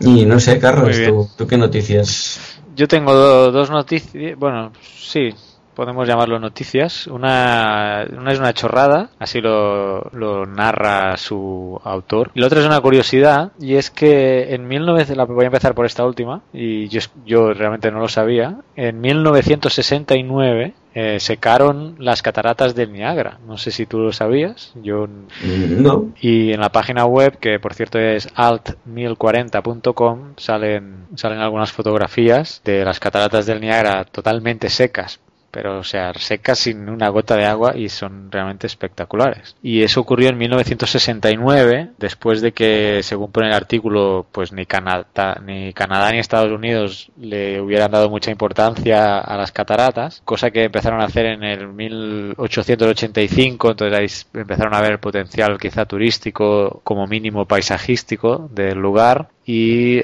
pues compraron los terrenos colindantes a las cataratas para iniciar los planes de, de, conservación. Hasta que en 1969, pues un cuerpo de ingenieros del ejército, ejército de los Estados Unidos se propuso nada más y nada menos que desviar el cauce del río Niágara de las cataratas estadounidenses del lado de Estados Unidos, uno de los tres saltos de agua que forman las cataratas. Y durante seis meses mantuvieron e-, ese salto de agua sin agua, valga la redundancia, desviándola hacia la parte canadiense y durante ese tiempo pues los ingenieros y otros expertos en los que probablemente habría geólogos eh, pues se dedicaron a estudiar el fondo del río, a limpiarlo, a buscar indicios de inestabilidades estructurales, etc. Incluso pues instalaron una pasarela, creo que bastante famosa, a tan solo 20 metros del borde de la cascada para que los turistas pudieran fotografiarla pues como nunca antes lo habían hecho. ¿no? Entonces me parece interesante porque realmente ver las cataratas sin agua impresiona, ¿no? Ahí está. Sí, parece una imagen espectacular. Eh, podéis entrar en delicious.com barra geocastaway. Ya sabéis que ahí pues publicamos todas las noticias que comentamos en el programa y otras muchas que no, que no comentamos. Aparte del Twitter y el Facebook, también nuestra sección de noticias interesantes, pues ahí la tenéis, ¿eh? delicious.com barra geocastaway. Bueno, y otra que estoy tomando del de, blog de, de Francis, ¿eh? La ciencia de la mula Francis, que, entrevistamos, por cierto, a su autor. Entrevistamos en un programa, ¿te acuerdas? El de los neutrinos y el bosón de Higgs, ¿eh? Francis Villatoro. Sí, sí, sí que me acuerdo. Pues este artículo lo estoy leyendo de su página web, titulado, o él lo titula, La chorrada de la semana. Un estudio geológico, entre comillas, ¿eh? Determina el día que crucificaron a Jesús. Eso sí que es exactitud, ¿eh? Eso. Eh, ya vas a ver luego que es un poco preocupante cómo termina esto, porque, bueno, el contexto es que el Evangelio de Mateo en el capítulo 27 afirma que el día de la crucifixión de Jesús la tierra tembló y las rocas se partieron, ¿no? está escrito en ese Evangelio. Entonces, un grupo de investigadores pues han ido a buscar si realmente ocurrió ese terremoto en el Monte Calvario y parece ser que el resultado del estudio, al menos por lo que se lee en el abstract, es que eh, se ha datado el supuesto terremoto del año 31 más menos 5 después de Cristo. entonces, entonces Francis en el artículo pregunta, ¿Cómo es posible entonces que hayan reducido el error de 5 años a solo medio día? O sea, el artículo dice que fue en el año 31 más menos 5 años y luego lo ajustan al momento en que se, en que se lo crucificaron, ¿no? Sin usar los evangelios, sin usar los evangelios, lo único que afirma el estudio es que hubo un terremoto entre los años 26 y 36.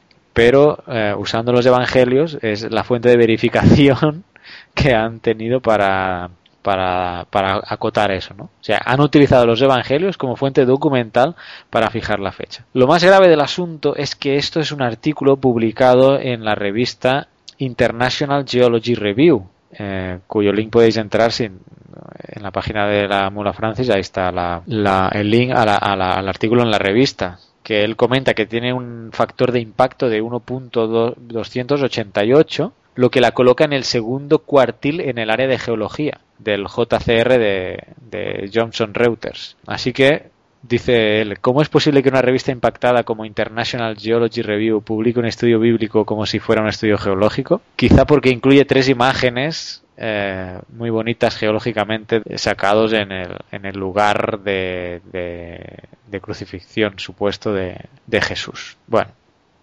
Ahí está, bueno, esa noticia chorrada de la semana, pero publicada en una revista científica llamada International Geology Review. No me he podido bajar el artículo entero porque hay que pagar y no, realmente no voy a pagar por este artículo, aunque podemos poner Twitter con el hashtag eh, ICANHashPDF, si os acordáis ya lo mencionamos en otro programa.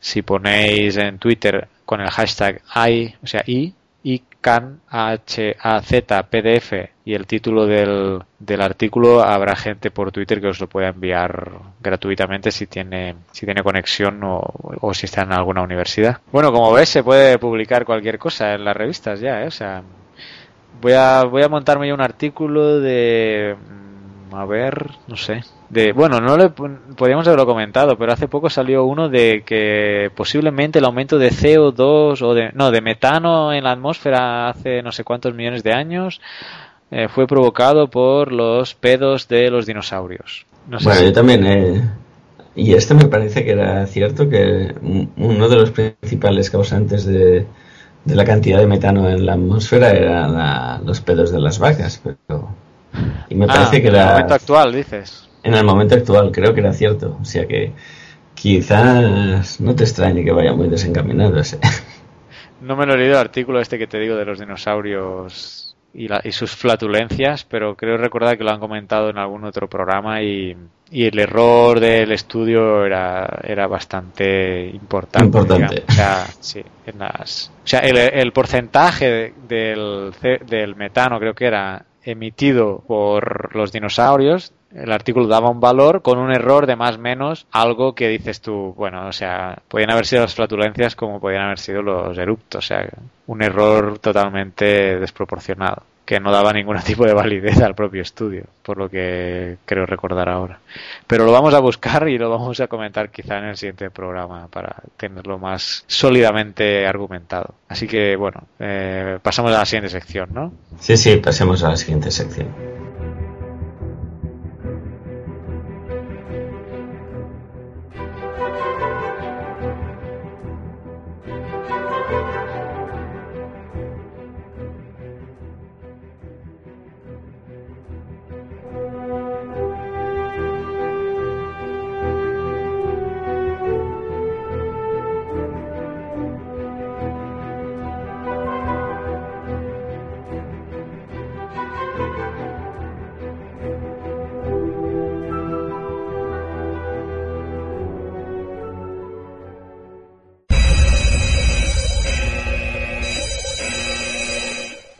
Momento magufo. Lo que vais a escuchar ahora es pseudociencia. Cualquier coincidencia con la realidad es pura casualidad. Hola amigos geonaufragianos, soy Naufraguito, como ya habréis podido observar. Y hoy me ha pedido Carles que haga yo esta sección. Mm, No sé por qué, quizá porque él no tenía ganas de meterse en rollos pseudocientíficos. La verdad es que me ha dejado ahí una notita que hablara de las piedras que curan. Y bueno, mm, yo no tengo ni idea de esto. Eh, he buscado en dos páginas por ahí y he encontrado algunas cosas, pero no he entendido nada. Hablan de chakras, hablan de... no sé qué más. No sé qué más hablan, la verdad. La cuestión es que ponen unas piedrecitas sobre el cuerpo y la energía de las piedras cura a las personas. Yo por lo que sé, no creo que sea verdad. Las piedras dudo mucho que curen. Es más, imaginaros que una piedra radioactiva de plutonio o de uranio la ponéis sobre alguna persona. No creo yo que vaya a estar muy contenta al cabo de un tiempo.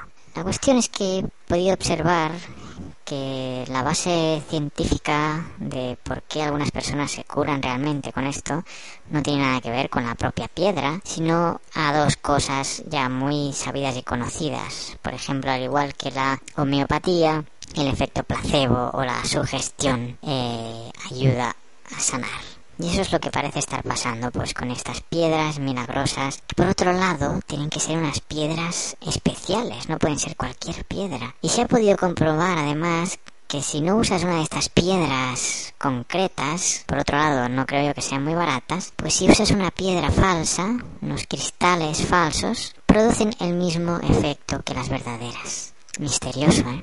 También algunos estudios están diciendo que aparte de este efecto placebo, aparte de, de esta sugestión, pues está la parte emotiva del contacto físico y emocional que tiene una de estas personas que trata con cristales, al igual que en la homeopatía, pues lo hacen eh, lo- con los pacientes, estas personas, ¿no? Les hablan, les tratan bien, le- en el caso este de las piedras, pues parece ser que hay un contacto físico, de masaje, etcétera. Mm, obviamente puede ser estas dos consecuencias ayuden a mejorar a una persona que se encuentra en una situación complicada, pero ni mucho menos va a poder curar enfermedades crónicas o problemáticas como cáncer o sida.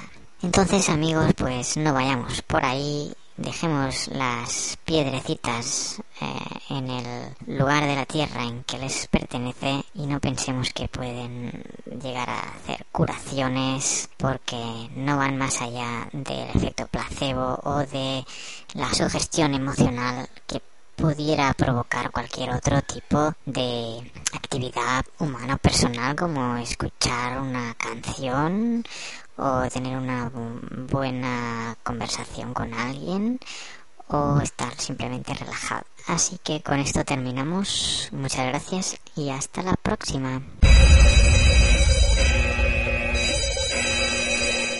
Momento magufo. Bueno, pues ya estamos aquí en el cierre, en el programa de hoy. Carlos.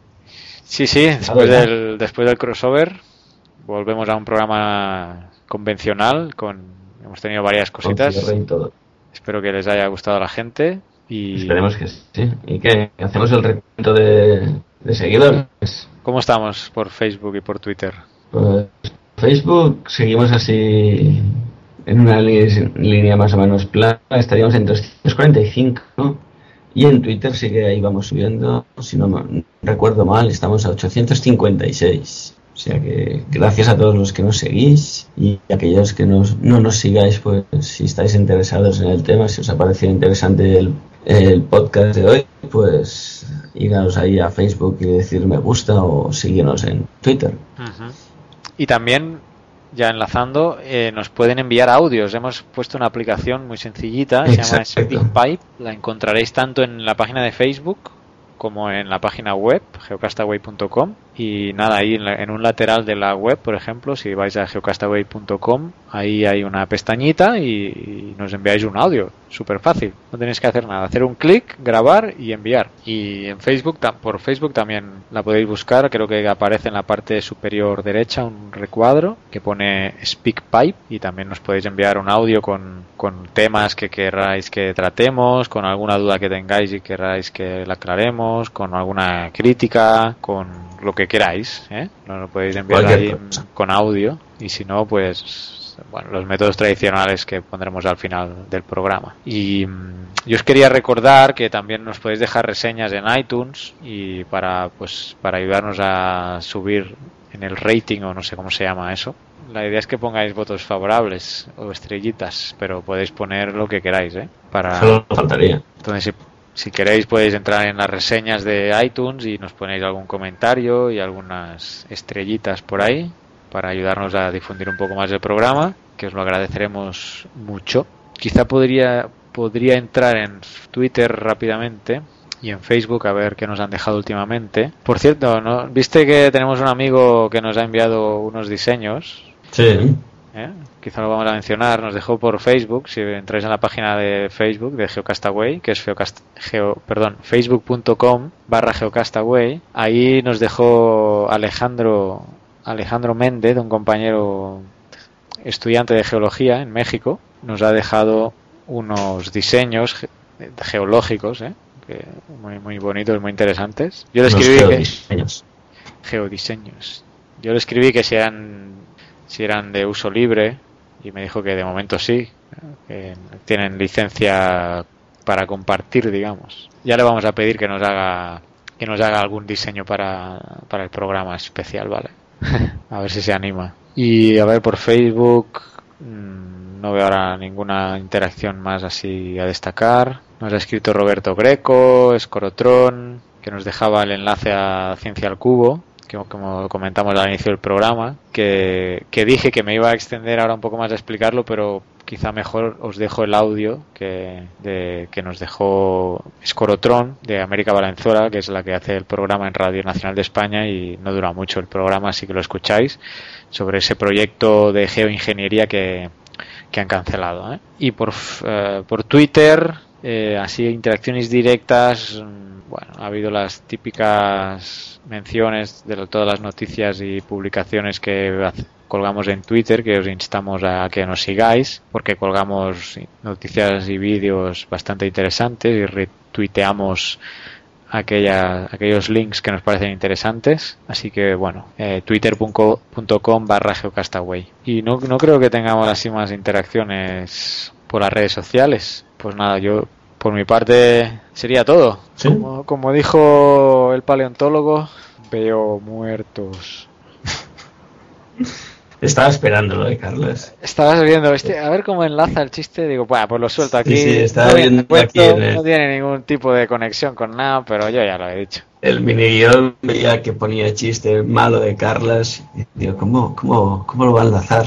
Muy bien, eh, muy bien. Estás viendo. No, pues si lo he enlazado de la patada, como diría Enrique Ganem. En fin, nada, os dejamos con el discurso, ¿no? De, a ver si se lo Sí. descargar. Ojalá se pueda poner en práctica lo que dice este hombre y todavía mejor que más gente pense, piense o ojalá más gente pensara como él, sobre todo los que toman decisiones en algún pupitre de algún gobierno. Me despido yo, Carlos, desde El Salvador. Un saludo, Oscar.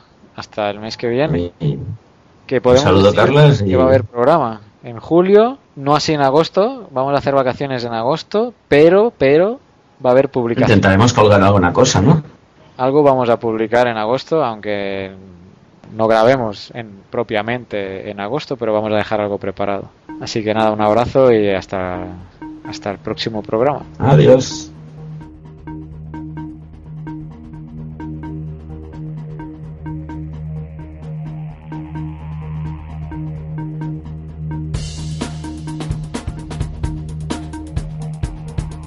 Envíanos tus comentarios, preguntas o sugerencias a geocastaway.gmail.com. Puedes escribirnos en nuestra web geocastaway.com. Búscanos en Facebook y en Twitter. Y escúchanos también a través de iTunes, Evox o Miro.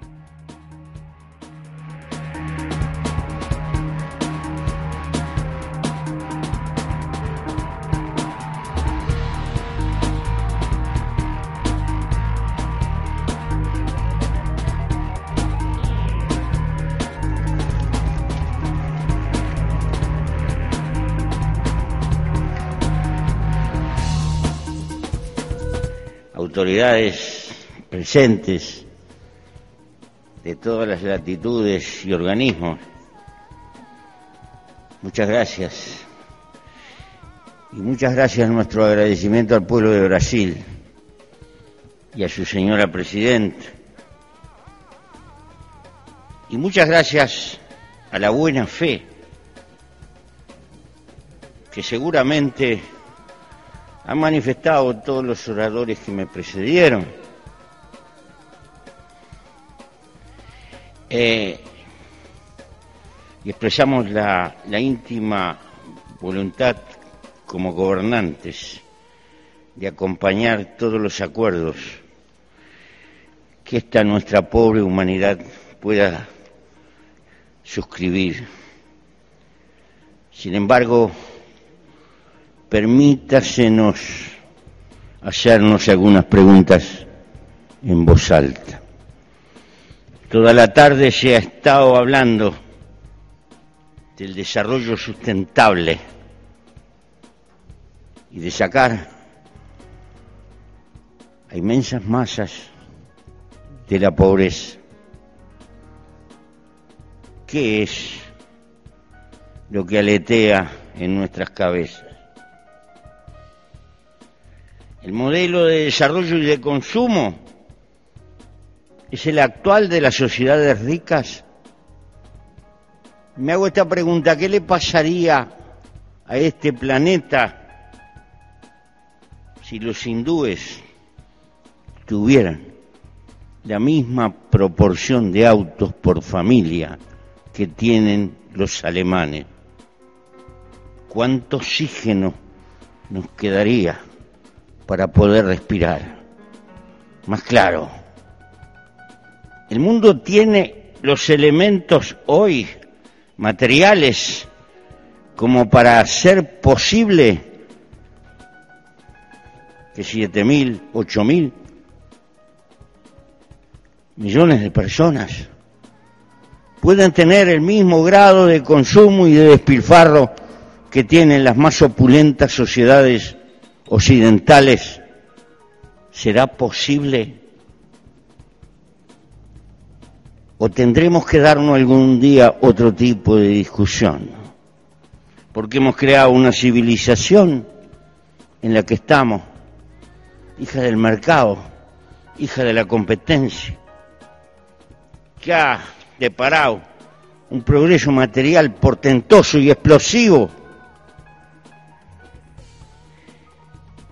Pero lo que fue economía de mercado ha creado sociedades de mercado y nos ha deparado esta globalización que significa mirar por todo el planeta. Y estamos gobernando la globalización o la globalización nos gobierna a nosotros. ¿Es posible hablar de solidaridad y de que estamos todos juntos en una economía que está basada en la competencia despiadada? ¿Hasta dónde llega nuestra fraternidad? Nada de esto lo digo para negar la importancia de este evento. No, es por el contrario. El desafío que tenemos por delante es de una magnitud de carácter colosal y la gran crisis no es ecológica, es política. El hombre no gobierna hoy las fuerzas que ha desatado, sino que las fuerzas que ha desatado lo gobiernan al hombre y la vida. Porque no venimos al planeta para desarrollarnos en términos generales. Venimos a la vida intentando ser felices. Porque la vida es corta y se nos va. Y ningún bien vale como la vida, y esto es elemental. Pero si la vida se me va a escapar, trabajando y trabajando para consumir un plus, y la sociedad de consumo es el motor. Porque en definitiva si se paraliza el, consumo o si se detiene, se detiene la economía. Y si se detiene la economía es el fantasma del estancamiento y para cada uno de nosotros. Pero ese hiperconsumo, a su vez, es el que está agrediendo al planeta y tiene que generar ese hiperconsumo, cosas que duren poco, porque hay que vender mucho. Y una lamparita eléctrica no puede durar más de mil horas prendida. Pero hay lamparitas eléctricas que pueden durar cien mil, doscientas mil horas. Pero esas no se pueden hacer porque el problema es el mercado, porque tenemos que trabajar y tenemos que tener una civilización de uso y tire, y estamos en un círculo vicioso. Estos son problemas de carácter político que nos están diciendo la necesidad de empezar a luchar por otra cultura. No se trata de plantearnos volver al hombre de las cavernas, ni tener un monumento del atraso, es que no podemos indefinidamente continuar gobernados por el mercado, sino que tenemos que gobernar el mercado. Por ello digo que el problema es de carácter político. Eh, en mi humilde manera de pensar, porque los viejos pensadores definían, Epicurio, Séneca, los Aymara, pobre no es el que tiene poco, sino que verdaderamente pobre es el que necesita infinitamente mucho y desea y desea y desea más y más. Esta es una clave de carácter cultural. Entonces, voy a saludar el esfuerzo y los acuerdos que se hacen. Y lo voy a acompañar como gobernante. Porque sé que algunas cosas de las que estoy diciendo rechinan. Pero tenemos que darnos cuenta que la crisis del agua, que la crisis de la agresión al medio ambiente no es una causa la causa es el modelo de civilización que hemos montado y lo que tenemos que revisar es nuestra forma de vivir. ¿Por qué? Pertenezco a un pequeño país muy bien dotado de recursos naturales para vivir. En mi país hay 3 millones de habitantes, poco más, 3 millones 200. pero hay unos 13 millones de vacas de las mejores del mundo y unos 8 o 10 millones de ovejas estupendas. Mi país es exportador de comida, de lácteos, de carne. Es una penillanura. Casi el 90% de su territorio es aprovechable. Mis compañeros trabajadores lucharon mucho por las ocho horas de trabajo ahora están consiguiendo seis horas. Pero el que consigue seis horas se consigue dos trabajos, por lo tanto trabaja más que antes. ¿Por qué? Porque tiene que pagar una cantidad de cota, la motito que compró, el autito que compró, y pague cota, y pague cota, y cuando quiera acordar, es un viejo reumático como yo y se le fue la vida. Y uno se hace esta pregunta, ese es el destino de la vida humana. Estas cosas son muy elementales. El desarrollo no puede ser en contra de la felicidad, tiene que ser a favor de la felicidad humana, del amor, arriba de la tierra, de las relaciones humanas, de cuidar a los hijos, de tener amigos, de tener lo elemental. Precisamente porque eso es el tesoro más importante que tiene. Cuando luchamos por el medio ambiente, el primer elemento del medio ambiente se llama la felicidad humana. Gracias.